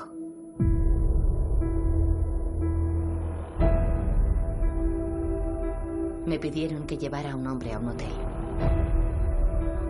Decían que era un enemigo del Estado. Quítate el vestido. Y a cambio mi madre tendría la atención médica que necesitaba. Pero le degollaron. No podía haber testigos. Por eso me dieron a elegir. Bueno, el tráiler es efectivamente una especie de resumen de, por lo menos, Lo de, las bases de, de esta Es película. un poco lo de único testigo, ¿no? Siempre el, el prototipo Bueno, se ha hecho este tanto, de- ¿no? En tantas películas que Hay alguien, alguien, ve o está en el lugar equivocado. Y entonces, Pero a en el caso de ahí, ella lo llevan por, por Nikita. Sí, lo- y lo llevan, pero bueno, ¿cuántas veces lo hizo Hitchcock también, no? O sea que... Bueno, es que El hombre si que no, sabía demasiado, película. ¿no? Claro. Son películas que no hay que analizar demasiado. No, O sea, no, porque como la analices, vamos, dan- yo sin analizarla me ha resultado insufrible. Pero, pero, dan. O sea, pero es verdad que tiene un montón de estrellas, ¿eh? aparte de Jennifer Lawrence, que es una estrella que, bueno, que a lo mejor ella que ha hecho aparte de los Juegos del Hambre y esto, más Bueno, cosas. muchas películas. Entre ellas es Horror de Madre.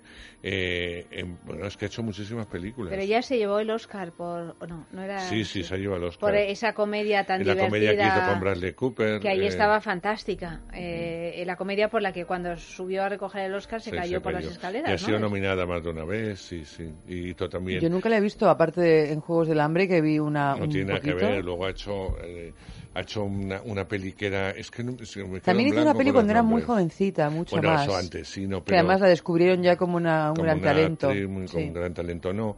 Hizo una peli que era la creadora de La Fregona, la que inventó mm, de alguna forma Sí, La Fregona. eh, la, la Fregona, eh, pero todos son, eran todos papeles superiores a su, a su edad. Le dan siempre papeles superiores a su edad, menos en esta, y en los Juegos, los Juegos del Hambre, en que interpreta a una chica joven, porque ya no llega a los 30, tiene veintitantos Bueno, a mí años. lo que me ha parecido impresionante es lo que, lo que apuntaba Eva antes, que es que no cambia la expresión de su cara en Impresionante. toda- y eso, oye, hay que trabajarlo, ¿eh? Porque porque es que ni, ni si te empeñas, o sea, está siempre a- de un modo absolutamente monocorde, su voz, su cara y todo su, su cuerpo, o sea, es Sí, es yo creo que es una forma de ver al personaje, ¿no? aburridísimo, Es aburridísimo. Sí, lo que pasa es que la película luego tiene mucha acción y tiene muchas secuencias que hace que la gente entre No me ha interesado perfectamente. nada ella, no me ha interesado A mí tampoco. nada. A mí Eh, tampoco porque es nada. verdad que a lo mejor, oye, hay muchas espías que son así, pero es que el personaje lo acaba No, pero tiene que haber un No, momento de- muchos- como sean tiene- así los espías te pillan No, no lo sé, no ¿eh? sé, Dicen, o sea, "Uy, esta que es una hierática. No, pero me refiero Pero así de- del, hieratismo. claro. Pero, yo estoy de acuerdo con vosotros en que tiene que haber momentos de duda, momentos eh, Bueno, todos es que, esos es que parece momentos que ni siente ni madre, es que ni hasta eh, cuando la torturan, da momentos, igual. momentos dolorosos y ella ha decidido, ella y el director, imagino, tomar una sola vertiente de interpretación y es eh, Bueno, poner pues es un- es cara de no sufrir. Es robótico, no tiene mucho Sí, es interés. como un robot. O sea, es que Sí, no, sí, es como bueno, un robot. pues, pues yo no, he- no he empatizado con ella en ningún Es como un momento. robot. Vamos, es que me daba igual que, que viviera, que no viviera, que se enamorara, que no se enamorara. Me- vamos, la, la he visto con una frialdad de espía rusa yo.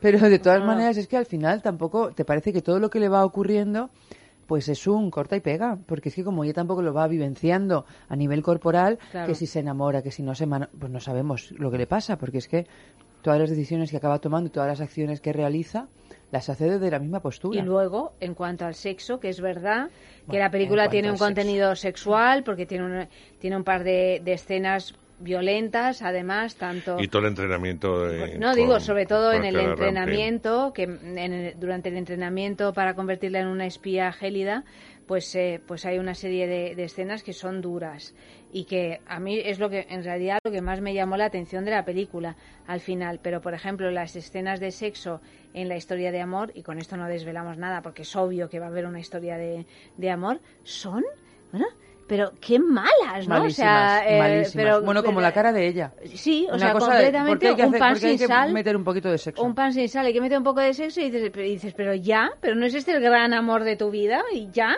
esto es el sexo que vais a tener.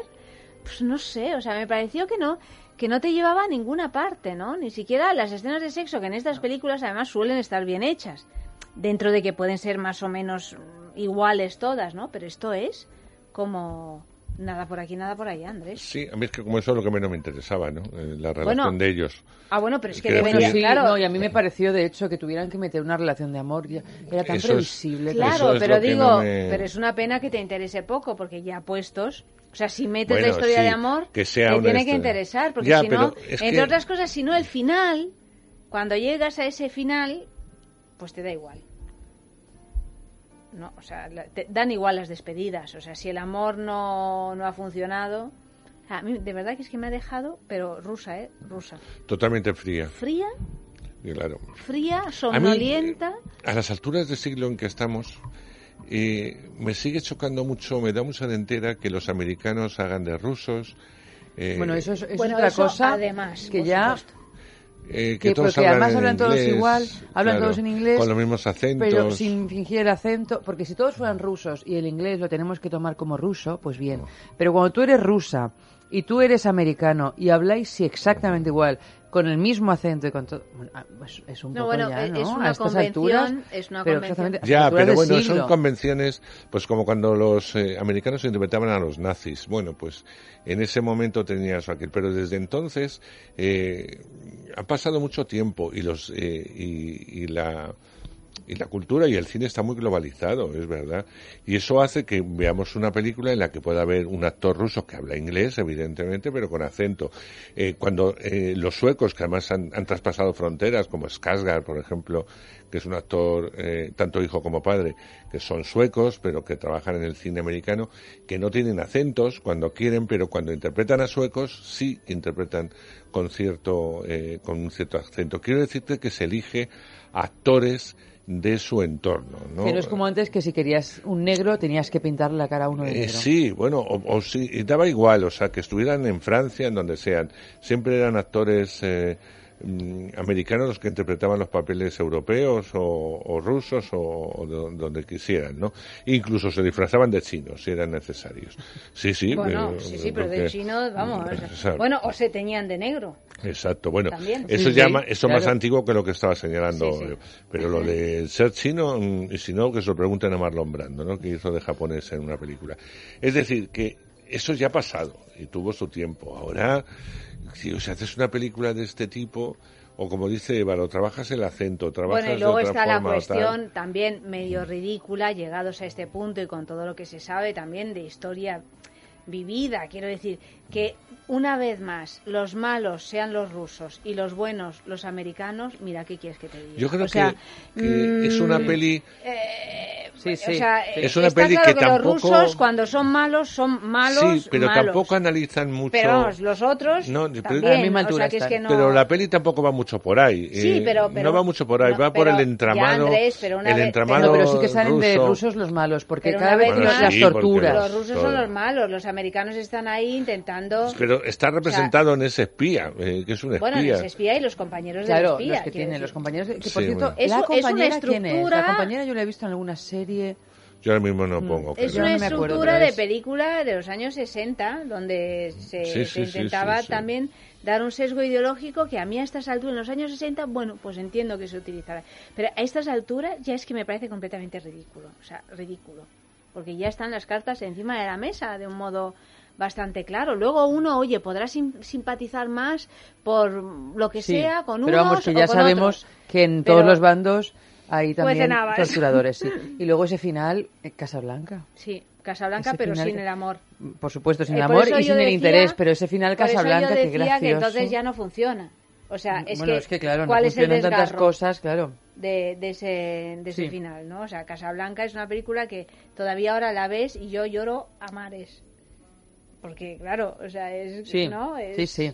Pero que me hizo mucha gracia el ver este medio así ventoso, medio No, no, no, lluvioso, el avión que te la llevan, que despega, que eh, o el helicóptero en este caso, pero que, que me ha hecho mucha gracia.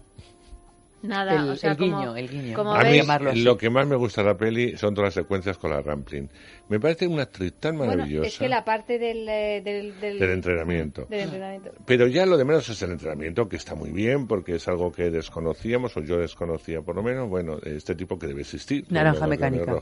Naranja mecánica. O sea que tenemos varias citas. No, Yo he bueno, varias pero que citas. las referencias están Sí, siempre muy sí. No, no, siempre bueno, y cuando... siempre, no, no sé si siempre, pero vamos, que sí, que yo Pero el digo... tipo de entrenamiento sexual y todo no, eso, claro, yo que no lo no, había pero visto que digo nunca. que, que igual que me recordaba a Casablanca, pues esto recordaba completamente a Naranja Mecánica, ¿no? Y luego el visionado Sí, sí, de las sí. cosas.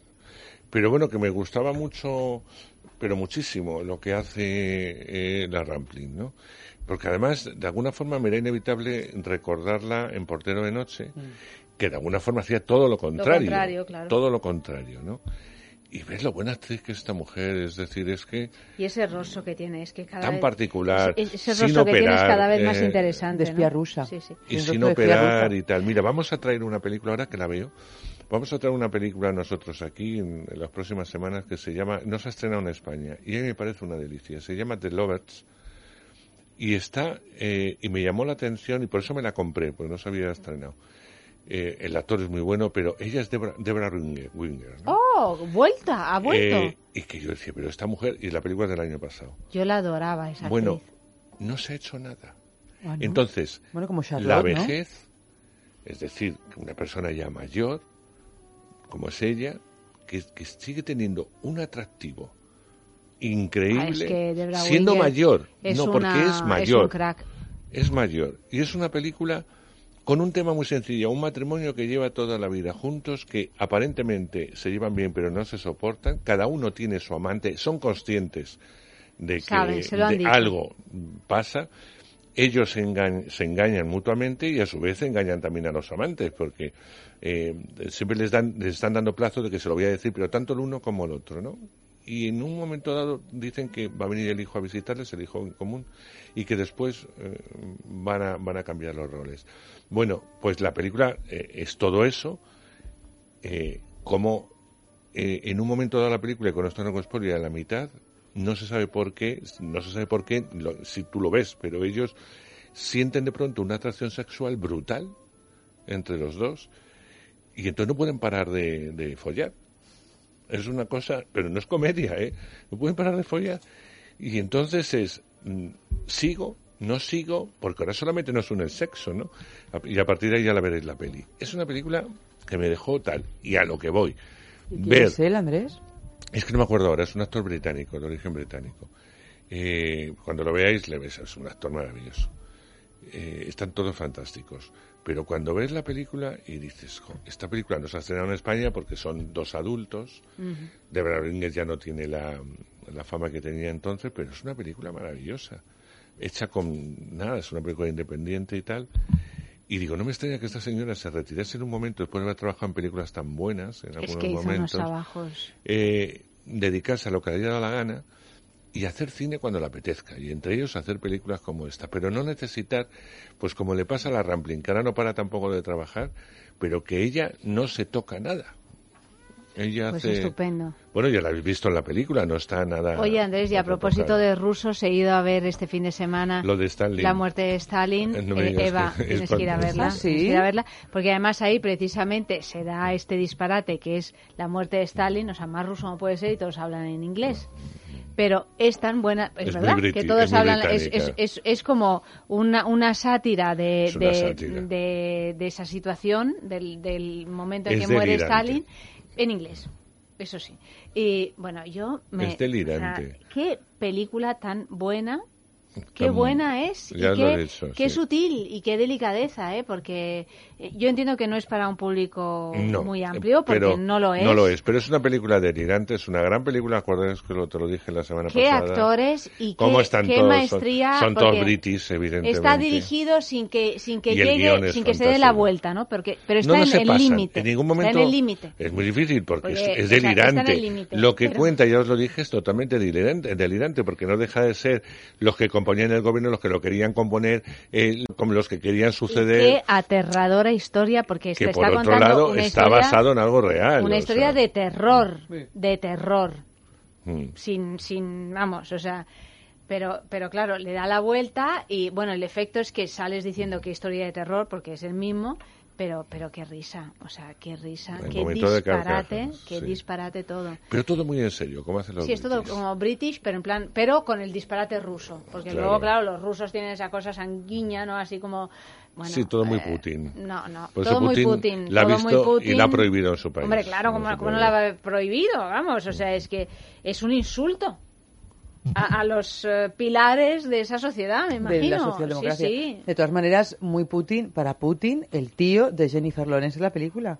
Ah, sí. Sí. Bueno, es que es, Está clavado. es que es. Putin. Putin. Sí. Yo Yo lo también estaba lo mirando y como estaba viendo tanta gente conocida, este Jeremy Irons, Charlotte Rampling, no sé cómo se llama, pero sale, vosotros que habéis visto Juego de Tronos, el, el que es el, el, el rey de los salvajes. Ah, sí. Sí. sí. Luego también, y, y- y pensaba, ¿le habrán pedido a Putin un cameo? No, porque es que Es yo había, había un momento en que ya, después de No ver a se tantos, dije, actor, pues, no- o sea, no sé cómo se esto es un cameo. Es Luego ya es verdad que conocido. no es. Sí, es conocido. Sí, sí. Pero en un momento dado yo pensaba que le habían pedido un cameo a Putin y Putin, pues oye, En este caso, todos los, ese alma todos de los, que tiene a veces. todos los actores de reparto, o sea, todo el reparto está mucho mejor que ella. Eso es, es verdad. indudable, Incluido el espía, está mucho Sí, mejor sí, sí, sí. que ella porque tiene distintos eh, estados anímicos. eh, Bueno, el que, se el que está Está igual, mal. el que está igual de mal que ella es el espía americano. Sí, sí, no, no, Ese es yo otro no me carapán, refiero, vamos, no me refiero a la uno para el pareja. otro. A mí me ha extrañado que el espía americano fuera tan feo. protagonista. Hombre, no, feo, No es feo. muchacho, Bueno, no. pero para, Feo, mira, no. para lo guapa que es ella y para lo prototípica que es la película, yo me hubiera esperado un un, Fassbender.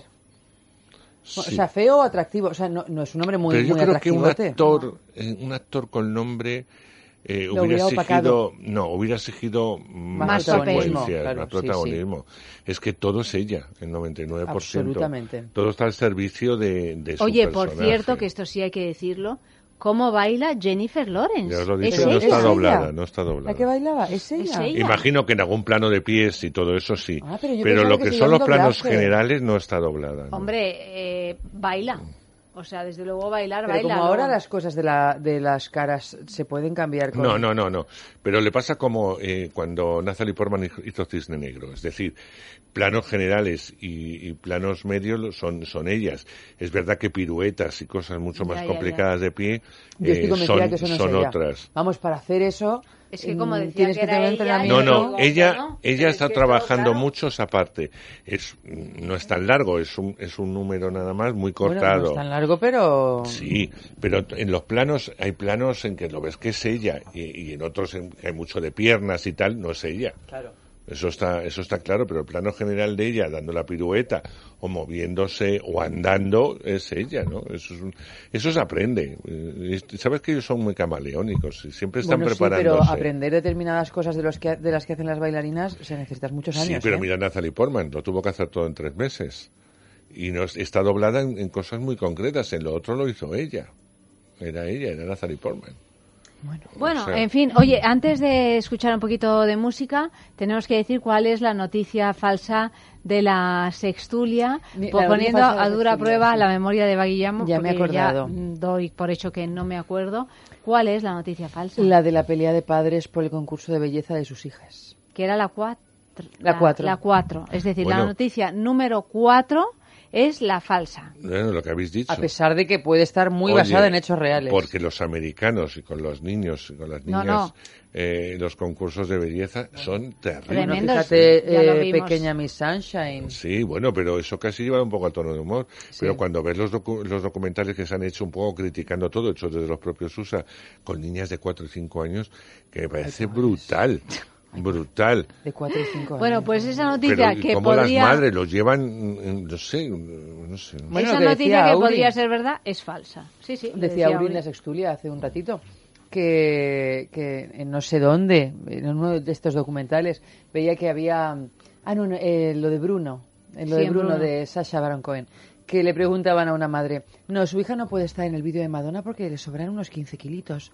Bueno, pues oye, ¿se pierden? Y ves a la niña que, que, que es como de delgadísima. Y, y- y un poquito de pecho a lo mejor se le podría poner. Niña de 8 años. Eh, Dice, bueno, bueno, pues oye, sí, pues sí. si es necesario, se le pone un poquito de pecho, claro que sí.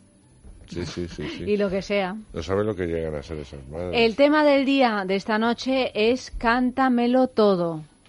Cántamelo Cántame, todo. Cántame. Cántamelo todo, o sea que escribid esos mensajes en el Facebook, es sexo, en el Twitter, arroba es sexo radio, y ya sabéis que el premio es un fin de semana en el balneario de la Ermida. Un poquito de música.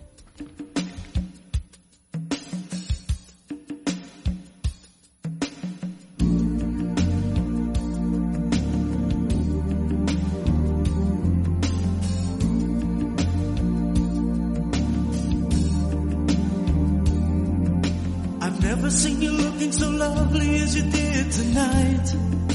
I've never seen you shine so bright. Mm-hmm. I've never seen so many men ask you if you wanted to dance. They're looking for a little romance, given half a chance. I have never seen that dress you're wearing or the highlights in your hair that catch your eyes. I have been blind, the lady in red is dancing with me, cheek to cheek. There's nobody here. It's just you and me. Where I wanna be, but I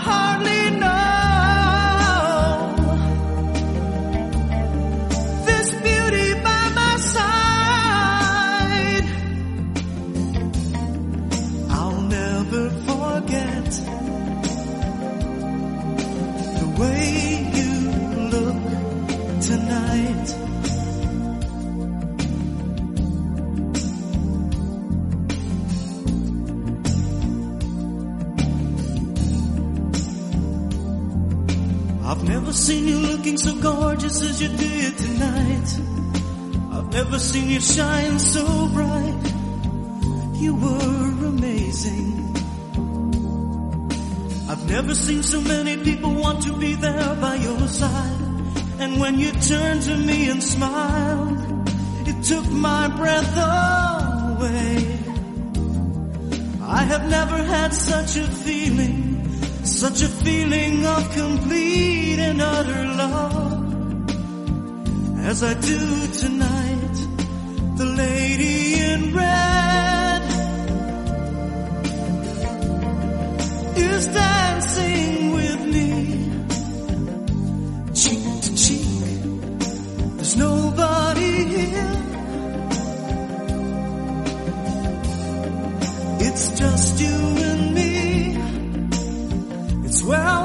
be, but I hardly know. Sexo en la calle. ¿Qué es lo más sexy de una espía rusa?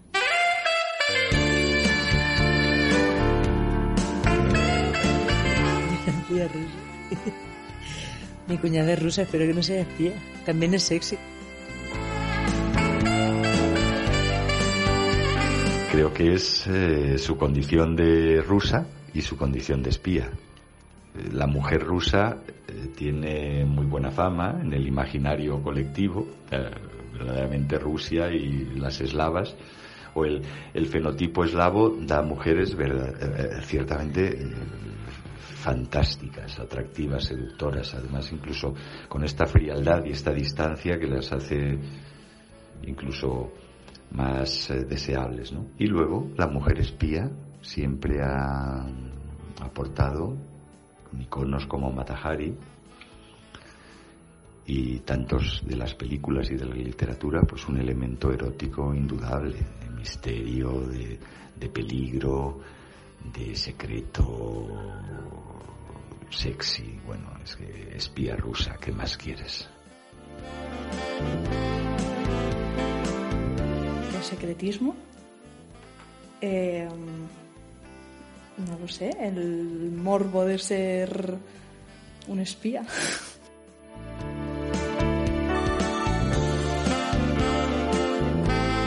El acento, ¿no? Yo creo que el acento siempre ha sido la clave de una buena espía rusa.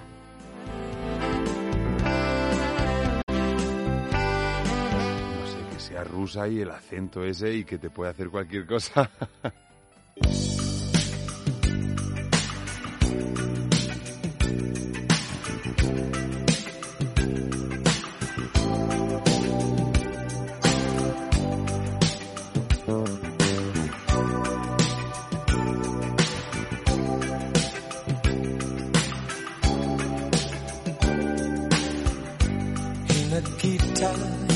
cold?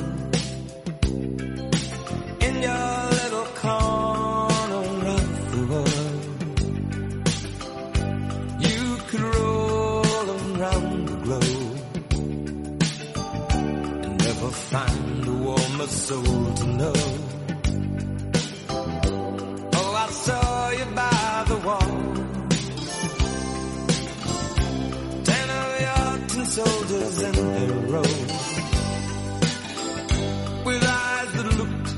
Like ice on fire. The human heart, the captive in the snow. Oh, Nikita, you will never know anything about my home. I never know how good it feels to hold you. Oh, Nikita, I need you so.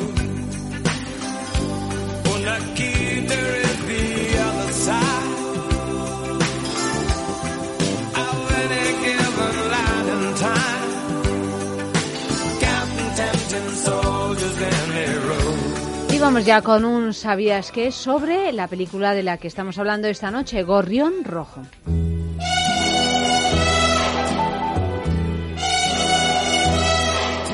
Jennifer Lawrence ha tenido que enfrentarse en Gorrión Rojo a algunas escenas algo delicadas que la obligaban a desnudarse frente al equipo técnico. Aunque logró acostumbrarse a ellas, la actriz ha asegurado en una entrevista con The Today Show en Australia que tenía pesadillas pensando en aparecer sin ropa. Asustaba decir que sí a la película porque sabía que la única manera de contar la historia era hacer las escenas y desnudarme. Me tomó un tiempo decir que sí y la noche de antes no dormí nada. Obviamente estaba muy nerviosa porque es la pesadilla recurrente de estar desnuda frente a una clase. Pero después, cuando terminé la escena, me sentía empoderada. Y es que Gorrión Rojo, además de desnudos integrales, constantes referencias sexuales y lecciones de bondad y sadomasoquismo, también incluye escenas que rozan el torture porn, un auténtico festín para los amantes del cine extremo que no esperan ver semejantes dosis de saña en una superproducción convencional. Jennifer y Francis Lawrence formaron un tándem imparable en tres de los capítulos de la saga de los Juegos del Hambre. El director supo elevar a la actriz a los altares de la gloria y convertirla a través de su personaje de Katniss Everdeen en una especie de icono contestatario del nuevo milenio para la cultura del entretenimiento mainstream. En los últimos tiempos, la carrera de Jennifer Lawrence parece haber entrado en una dimensión mucho más madura. Después de la participación en Madre, la controvertida película de Darren Aronofsky, en la que la actriz se entregaba por completo a la alucinógena y alegórica propuesta, ahora vuelve a sorprender dilapidando todo tipo de tabúes en esta película, en la que demuestra que puede pasar de un plano a otro, de la delicadeza de una figurita de Jadro a la brutalidad de un animal acorralado. No sabemos todavía la reacción de Vladimir Putin eh, acerca de Gorrión Rojo, sobre todo después de los rumores que circularon alrededor de que su figura había sido recortada de la película por presiones internas, algo que su gobierno se apresuró a desmentir. Lo cierto es que en los últimos tiempos, a raíz de la polémica de los hackers en la campaña electoral de Donald Trump y la manipulación de votos, han proliferado las ficciones en las que los rusos vuelven a convertirse en los villanos de la función. Una nueva era de películas parece reabrir las heridas de la Guerra Fría desde una perspectiva contemporánea. Algunas, como La forma del agua, utilizan ese momento histórico para hablar de la actualidad. La película está basada en la novela del mismo título escrita por el ex agente de la CIA Jason Matthews y en parte recoge la herencia de John le Carré, pero desde un punto de vista más arrebatado, introduciéndonos en un torbellino de pasiones, odios, sexo, violencia, mentiras y traiciones. Todo a través de un estilo suntuoso, en ocasiones de lo más sofisticado, véase el estupendo montaje paralelo que abre la película, que envuelve al mismo tiempo que genera extrañeza. You ready for that culture experience?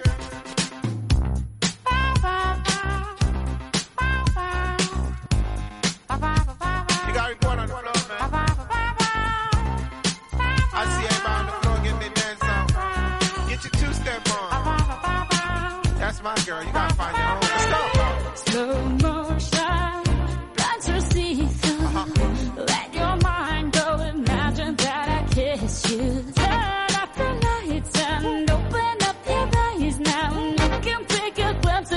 my soul for tonight. Yes, I do. Can you turn up the temperature? Bet I could. Columbia with swagger.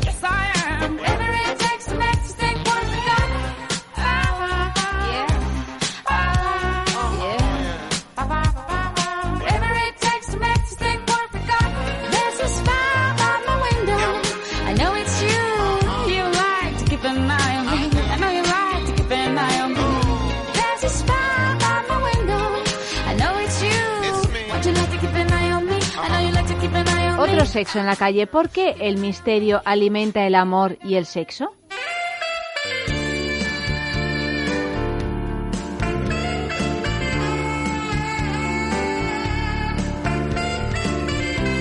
El misterio yo creo que alimenta sobre todo el sexo, el amor no lo sé. El- sí, el sexo sí que parece que un poco de misterio da así un poco de sal.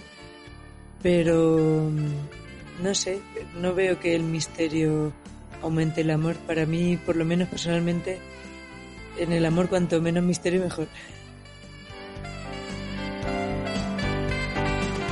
El misterio excita la curiosidad y, por tanto, todo lo demás.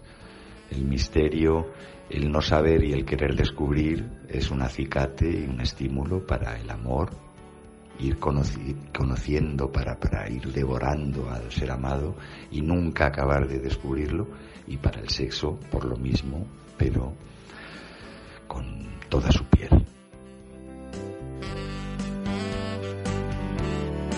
porque te. Eso, porque te sorprende, porque no te lo esperas, porque te llevas una sorpresa o, o no. O buena o mala sorpresa, pero eso. Bueno, el misterio es la clave prácticamente de, del amor y del sexo. Sobre todo del sexo y puede que también un poco del amor, sobre todo al principio, pero, pero claro, sí, sí, es la clave. ¿Por qué? Pues yo qué sé. Pues porque al final necesitamos un poco de intriga en, en la vida para mantenernos animados y despiertos. Yo creo que el misterio, eh, el, am- el amor, no sé, el sexo sí. El- a lo mejor tener muchos misterios en amor te, te- te- te- más que alimentarlo de lo, lo de crece, pero el, el misterio como la fruta prohibida y lo, desco- lo desconocido, lo que aún y lo, y lo no rutinario alimenta el sexo total. I don't need anything more than I got. I'll make it simple when others may not.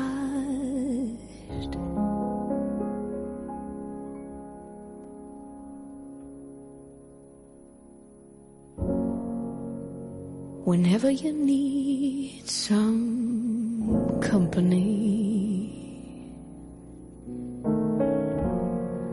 some love of a different kind.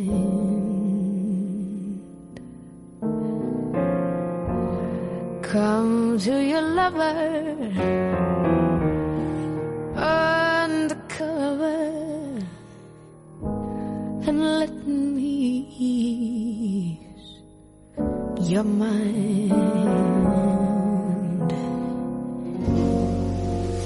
Whenever your heart beats heavy.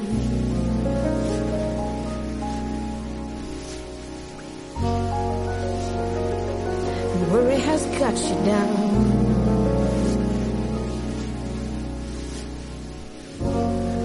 Come to your lover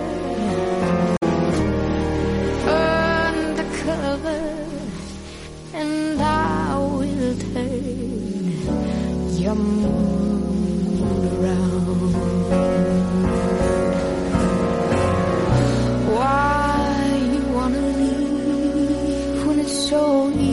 easy just to stay?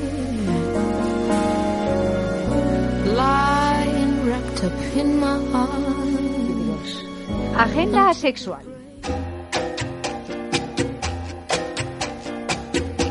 Hasta el 29 de abril, en el Teatro Valle Inclán de Madrid, la obra Consentimiento.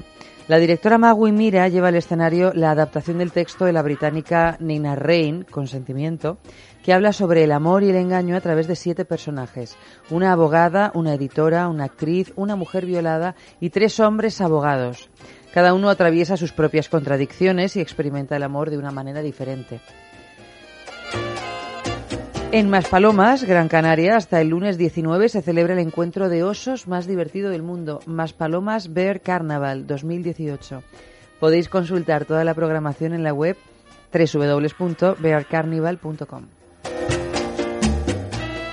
Y este sábado, a partir de las 22.30 de la noche, fiesta fetiche BDSM Fireplay en el Club Evolution de Madrid, que está dentro del evento dentro de un evento que a las 0030 tendrá lugar en el escenario la performance Erotic Fire, un encuentro donde las velas serán la única iluminación.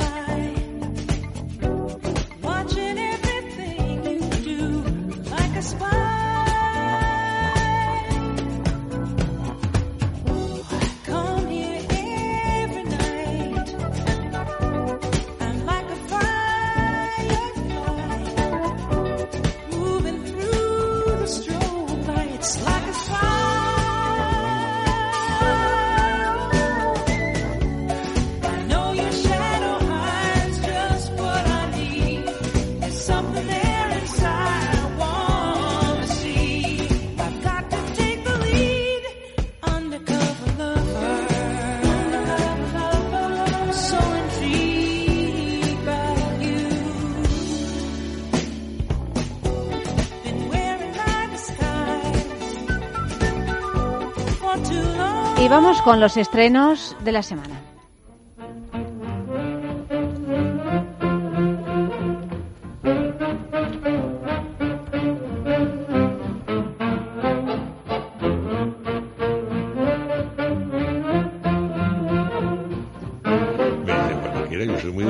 Sí, sí, no, tiene- claro, yo he dicho, tiene- vamos con ha estrenos de la semana y yo digo, pues vamos. Ha no. ha abierto el micro Amalio y viendo que no. Que Claro, se ha cerrado dicho, y de "Lo voy a pronto ya lo ha cerrar". abierto, pero Nada, vosotras, nada, bueno, es que vosotras queríais gusta- que hablase con el micro cerrado. Yo No, digo, claro, espera, hombre, ¿dónde no, quieren no. que Nos ha podido la ansiedad.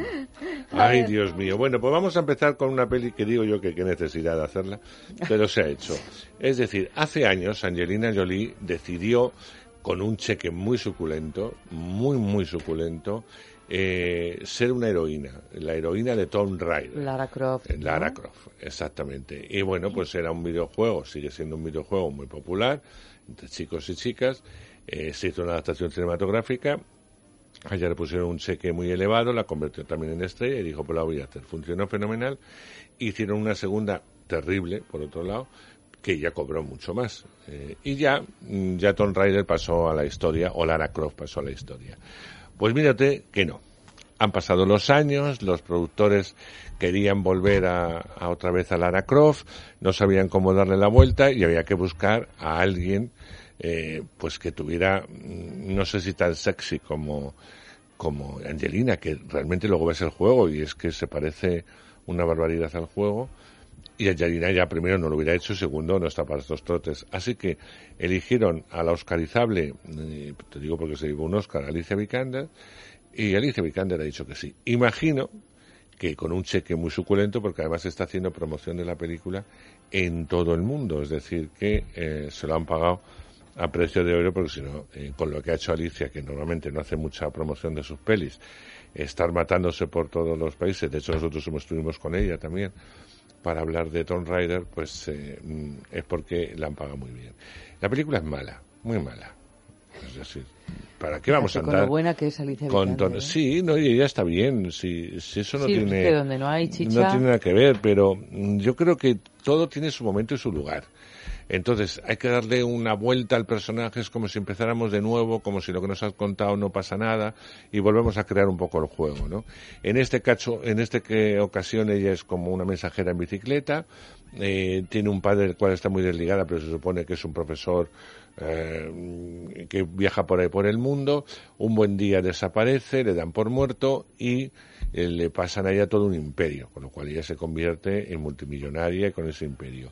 Pero decide seguir los pasos del padre y encontrarlo, o al menos saber qué ha pasado con él. Y aquí empieza la aventura, porque habrá un malo malísimo, ella tendrá que enfrentarse a todo tipo de peligros sin apenas preparación, pero luego es una superheroína.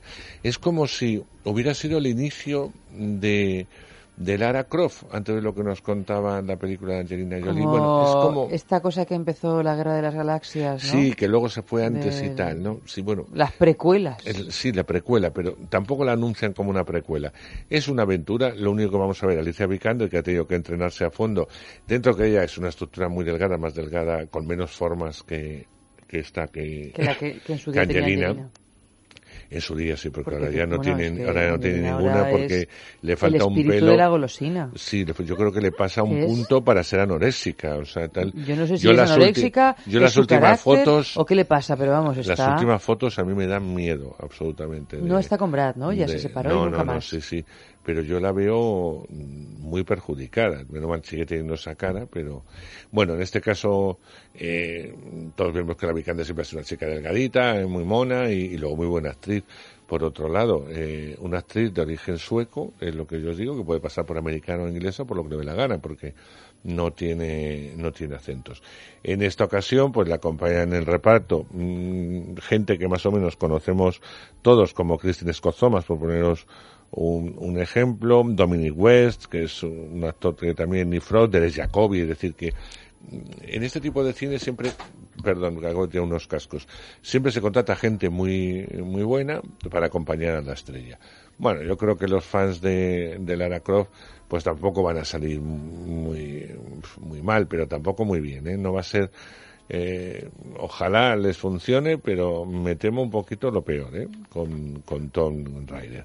Y hay una película que Eva tenía muchas ganas de ver, que se llama María Magdalena. Está interpretada... Bueno, tenía ganas de ver porque a mí, fíjate, Joaquín Fénix es un actor que No, me no, gusta no, no, pero es que hay, unos- hay un reparto alucinante. Rooney Mara, que está en el 90% de la película, que es María Magdalena, Joaquín Phoenix, que hace de Jesús, Chiwetel Ejiofor, que fue un hombre que se llevó el Oscar, un actor negro se llevó el Oscar por 12 años de esclavitud, no sé si os acordáis del negro sí, que le hacen sí, absolutamente de todo. Él también. hace de Pedros y Tahar Rahim, que es el protagonista del Profeta, que también os acordaréis de él porque dio el salto internacional al cine y que da vida, por poner algunos ejemplos, a Judas. ¿Qué nos cuenta María Magdalena? Siempre se ha dicho que María Magdalena era una prostituta redimida por el amor de Cristo eh, y evidentemente por sus enseñanzas. Bueno, pues parece ser que esto fue una mentira que contó un papa en un momento dado porque le dio la gana y lo contó así.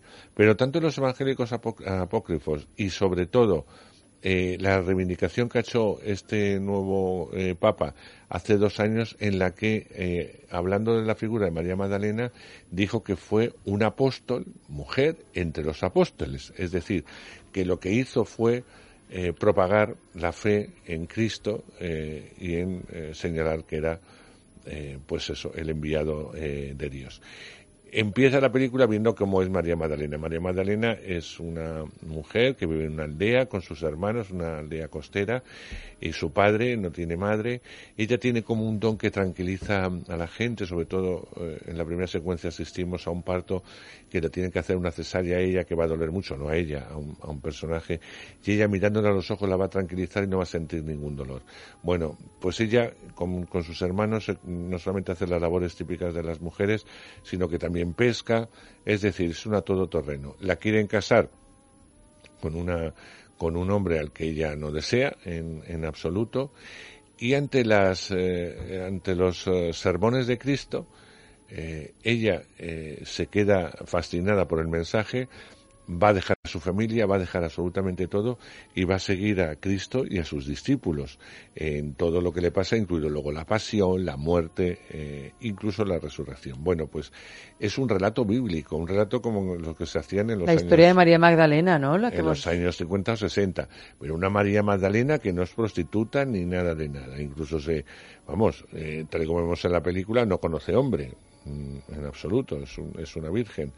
Así que mm, esta es una película muy larga, por cierto, porque dos horas para contar esta historia, que nos la han contado mil veces. Es que mira, las películas es que un cuentan poco cosas larga bíblicas y son que ya la hemos ya la hemos visto Biblia, ¿eh? Sí, está bueno, muy bien es la ambientación tiene una primera género. parte Es un género difícil, ¿eh? Porque Sí, Bueno, tiene- difícil y también eh, que Yo estamos creo que si acostumbrados los- a las grandes como no- no ataca Yo creo ningún- que siempre han sido mejores las series. Sí, fíjate, sobre pero la Biblia, eh, por- sobre Jesucristo. Claro, por, la- por ejemplo, la versión que hizo Chifirelli era magnífica. Sí. Eh, pero yo me refiero que esta película eh, contiene una primera parte maravillosa mm, en la que están todos muy bien, muy bien. eh, y una segunda parte en la que cuesta porque llega a resultar un poco cansina y aburrida, sobre todo porque no la conocemos. No obstante, yo creo, primero porque se estrena muy cerca la Semana Santa, segundo. Eh, porque está haciendo una publicidad y está haciendo una apuesta muy fuerte. Tercero, porque no ataca para nada a los lobbies cristianos o católicos. Con lo cual, este lobby, sobre todo en Estados Unidos, que es muy fuerte, El católico. pero muy fuerte, eh, ya ha pasado en otras ocasiones, puede hacer un gran éxito eh, de la película como puede pasar en España. Así que atención a María Magdalena, porque puede ser una de las películas estrellas de esta semana y de la que viene, porque se estrena mundialmente en la misma fecha. Bueno, no deja de ser un evergreen de los personajes, eh, ¿no? Es que es un Mm. clásico, María Magdalena. Siempre ha interesado mucho. Claro. Siempre se han hecho muchas versiones Sí. diferentes de su historia, con sexo, sin sexo. No, no, en esta, No, ya os con digo, esta ya sin nada, pero quiero decir que en esta es eh, una mujer ferviente. Ella está maravillosa, yo creo que Ronnie Mara es una actriz soberbia. Eh, lo es en todos sus trabajos. Él cuando quiere está bien y cuando no quiere es lo peor.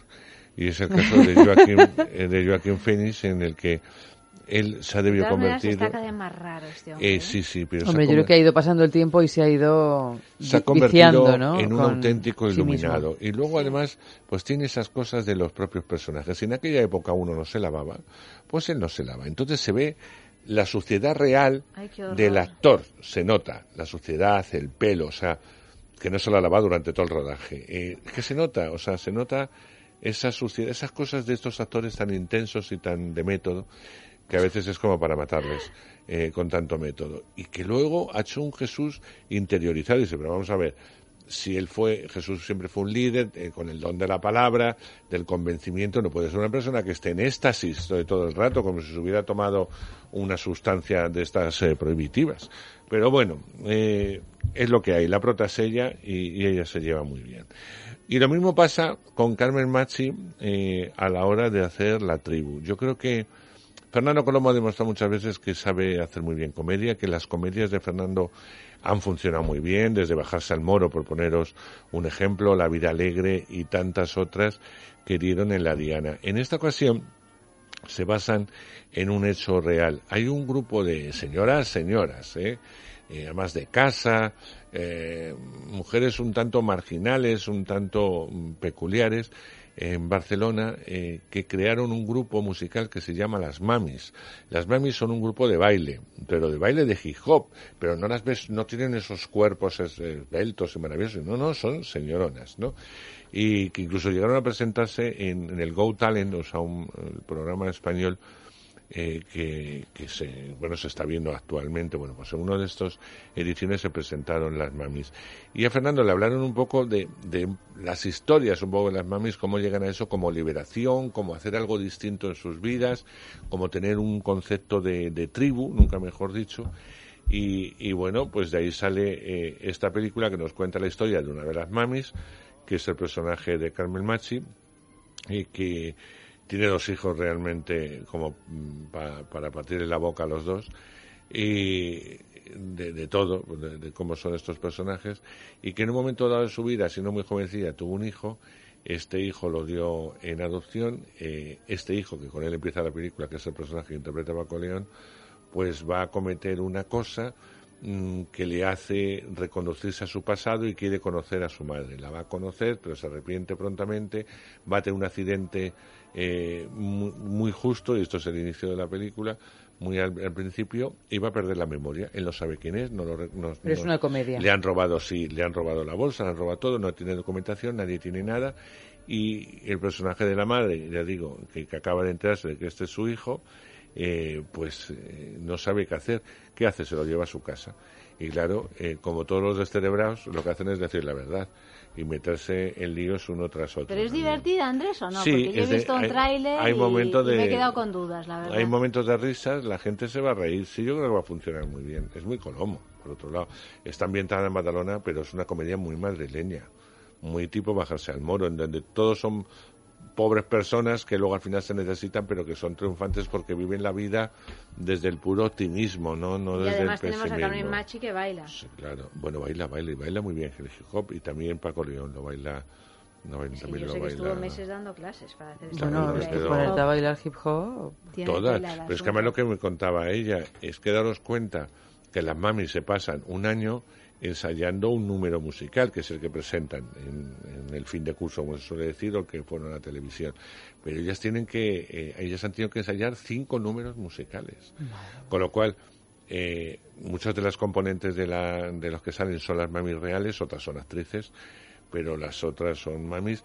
Y la propia profesora de las mamis, eh, Fernando le hizo una prueba porque vio que como actriz daba muy bien, y es la profesora que, eh, eh, que las entrenó. La profesora de las cual- mamis Claro, con lo cual con Carmen pues la mandaban en sus ensayos teatrales, en los ratos libres que tenía, aparte de los dos meses de, de ensayos, pues para poder practicar un baile. Y dice que es que mm, a mí me parece siempre difícil el baile, pero lo del hip hop es que es complicadísimo, porque son posiciones de cuerpo que no... No, bueno, es que, son, no her- heroicas, son posiciones eh, heroicas. entonces son muy complicados, pero están todos muy bien, ¿eh? O sea, eh, es lo que más vitalidad te da. Es una comedieta, sin más, de estas comedias que están funcionando muy bien en el cine español. Mira, Sin Rodeos, que arrancó el número 2 la semana pasada, después, la película de Santiago la de Segura. Santiago Segura, con la de Maribel Verdú, ¿no? Sí, sí, con Gorrión Rojo 1 y número 2 esta película. O sea que la comedia sigue eh, funcionando.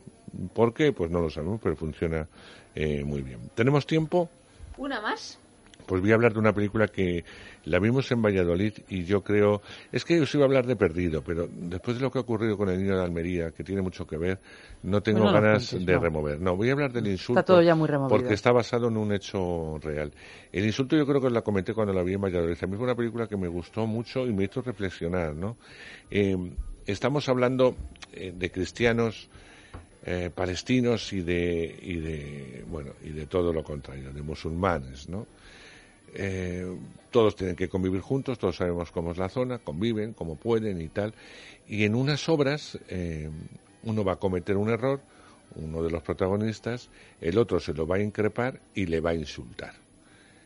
Algo que no perdona, va a ir a más, a más, ya no quiere disculpas ni nada, ni uno se quiere disculpar, ni el otro quiere reconocer, a más que va a llegar a los tribunales, y no solamente llegar a los tribunales, sino que se convierte prácticamente en una cuestión de Estado donde la televisión va a intervenir.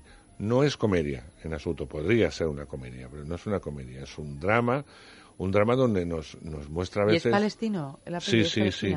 Eh, donde se demuestra un poco, está rodada en el Líbano. Está Claro, por es que rodar en Gaza. Exacto, entonces, eh, y sucede en el Líbano, eh, sucede allí. Ah, no está ambientada en Gaza. no, no, no, está, es en el Líbano, está rodada en el Líbano, donde existen y conviven varias religiones y varios barrios, unos son de palestinos, otros son de no sé Sí. qué, otros son de no sé cuánto. Y a mí me parece tremendo porque es- está basada en una historia real que por decirte yo, tonto, no tienes ni idea de cómo haces esto, se puede llegar casi a matar o casi a convertir algo en un estado de Estado para ver un poco lo que está sucediendo en estos países cuando nosotros nos quejamos de, pues de nimiedades a veces, ¿no? Y es tremendo, tremendo, cuando no se quiere convivir en paz, cuando no se perdona ya, ya no solamente el insulto, nunca mejor dicho, sino tu forma de vida, tu forma de pensar y tu propia existencia. Y por eso me gusta mucho el insulto. Yo creo que es una gran película. Así que bueno, estos son algunos de los títulos, que hay más, porque se estrenan nueve o diez películas, con eso te digo absolutamente todo. Pues como Sí, todas las sí. semanas, Sí, me parece sí, una- sí, una- sí. un desperdicio Sí, de dinero, de esfuerzo. No, no por tu parte, obviamente, No, sino por no, parte porque de no me las películas cuesta. que se estrenan. Es que si a y mí se no me puede ir, la no hay tanta me gente para ver tantas películas. No, y además muchas no se, el cine publi- está no se publicitan. Decía Llanta, nos decía cuando oíamos una, de las ca- una canción durante el programa que había ido a ver La muerte de Stalin, que se la No, recomendé. se lo he dicho creo Sí, que el programa, o la durante que el en programa. antena. Ya no dicho, sé sí, cuándo decimos las Pues cosas eso. fuera o dentro, porque no, no nos callamos nada. Y es verdad que a veces la falta de publicidad, la falta del boca a oreja y tal, hace que películas como esta, que no se estrenan en toda España, porque se estrenan en grandes ciudades, pues la gente no, no, no presta atención más que a los spots que ve en televisión y las vallas y, tal. Solamente va a ver eso, ¿no? Y es una auténtica lástima, porque eh, os perdéis películas estupendas. Hombre, claro, claro. Pero es que también Estupendas. uno no da abasto. Mira No, que claro. yo intento estar al día, pero... Pero, es que no puedes ver. pero o sea, estás al día no- haciendo una super selección Sí. de todo lo que se estrena, porque con todo esto que se estrena, simplemente, no digo ir a ver todo, ir a ver todo lo que te interesa. a- yo no, no, y además hay un problema, No que lo hemos comentado más de una vez, es que eh, cuando quieres ir te lo han quitado. Bueno, Bueno, y eso, es otra. y eso en Madrid o en Barcelona, no digamos en otros lugares no de llegan, España. no vamos, llegan, no llegan ni el que- 40% de las películas que se estrenan, ya te lo digo. Por eso. Ya te lo digo yo, no llega. En fin, Andrés, eh, ha sido un placer. Pues igualmente, La semana que viene hablaremos de más de una película cine. De estreno que Infieles. se va a estrenar, que Pues se ya puede con el los título infieles. ya prácticamente Sí, lo de menos, todo. fíjate, yo, eh, muy rápido de esta película, ya lo hablaremos la semana que viene. Lo que menos me importa un poco es el guion de la película y la película en sí. Pero sí lo que trata. El formato. Ah, lo que Lo que trataba, digo, trata, porque tiene un bueno. formato. Sí. Tiene un formato que es llamativo. ¿no? Exactamente, me gusta el formato y me gusta lo que cuenta porque parece ser que esto también está basado en clubs que se crearon de alguna forma Ah, sí. eh, entre hombres que somos unos auténticos descerebrados, pero solamente se le ocurre a los hombres hacer esto y hacerlo de una forma tan ostentosa. Y así nos va, evidentemente. eh, ¿no? Eh, sí, sí. Eh, eh, eh, cuando la veas, que tú no la has visto, cuando la vea eh, eh, ya lo comentamos. Pues la semana que viene, Andrés, muchísimas gracias. Gracias, Eva. Buenas noches. Hasta Buen el lunes. semana, claro, buen fin claro. de semana. Buen fin de semana, Amalio. Buen fin de semana a todos vosotros. Ya sabéis que el lunes volvemos con más sexo a las 12.30 de la noche aquí mismo en el radio. Thursday, I don't care about you. It's Friday,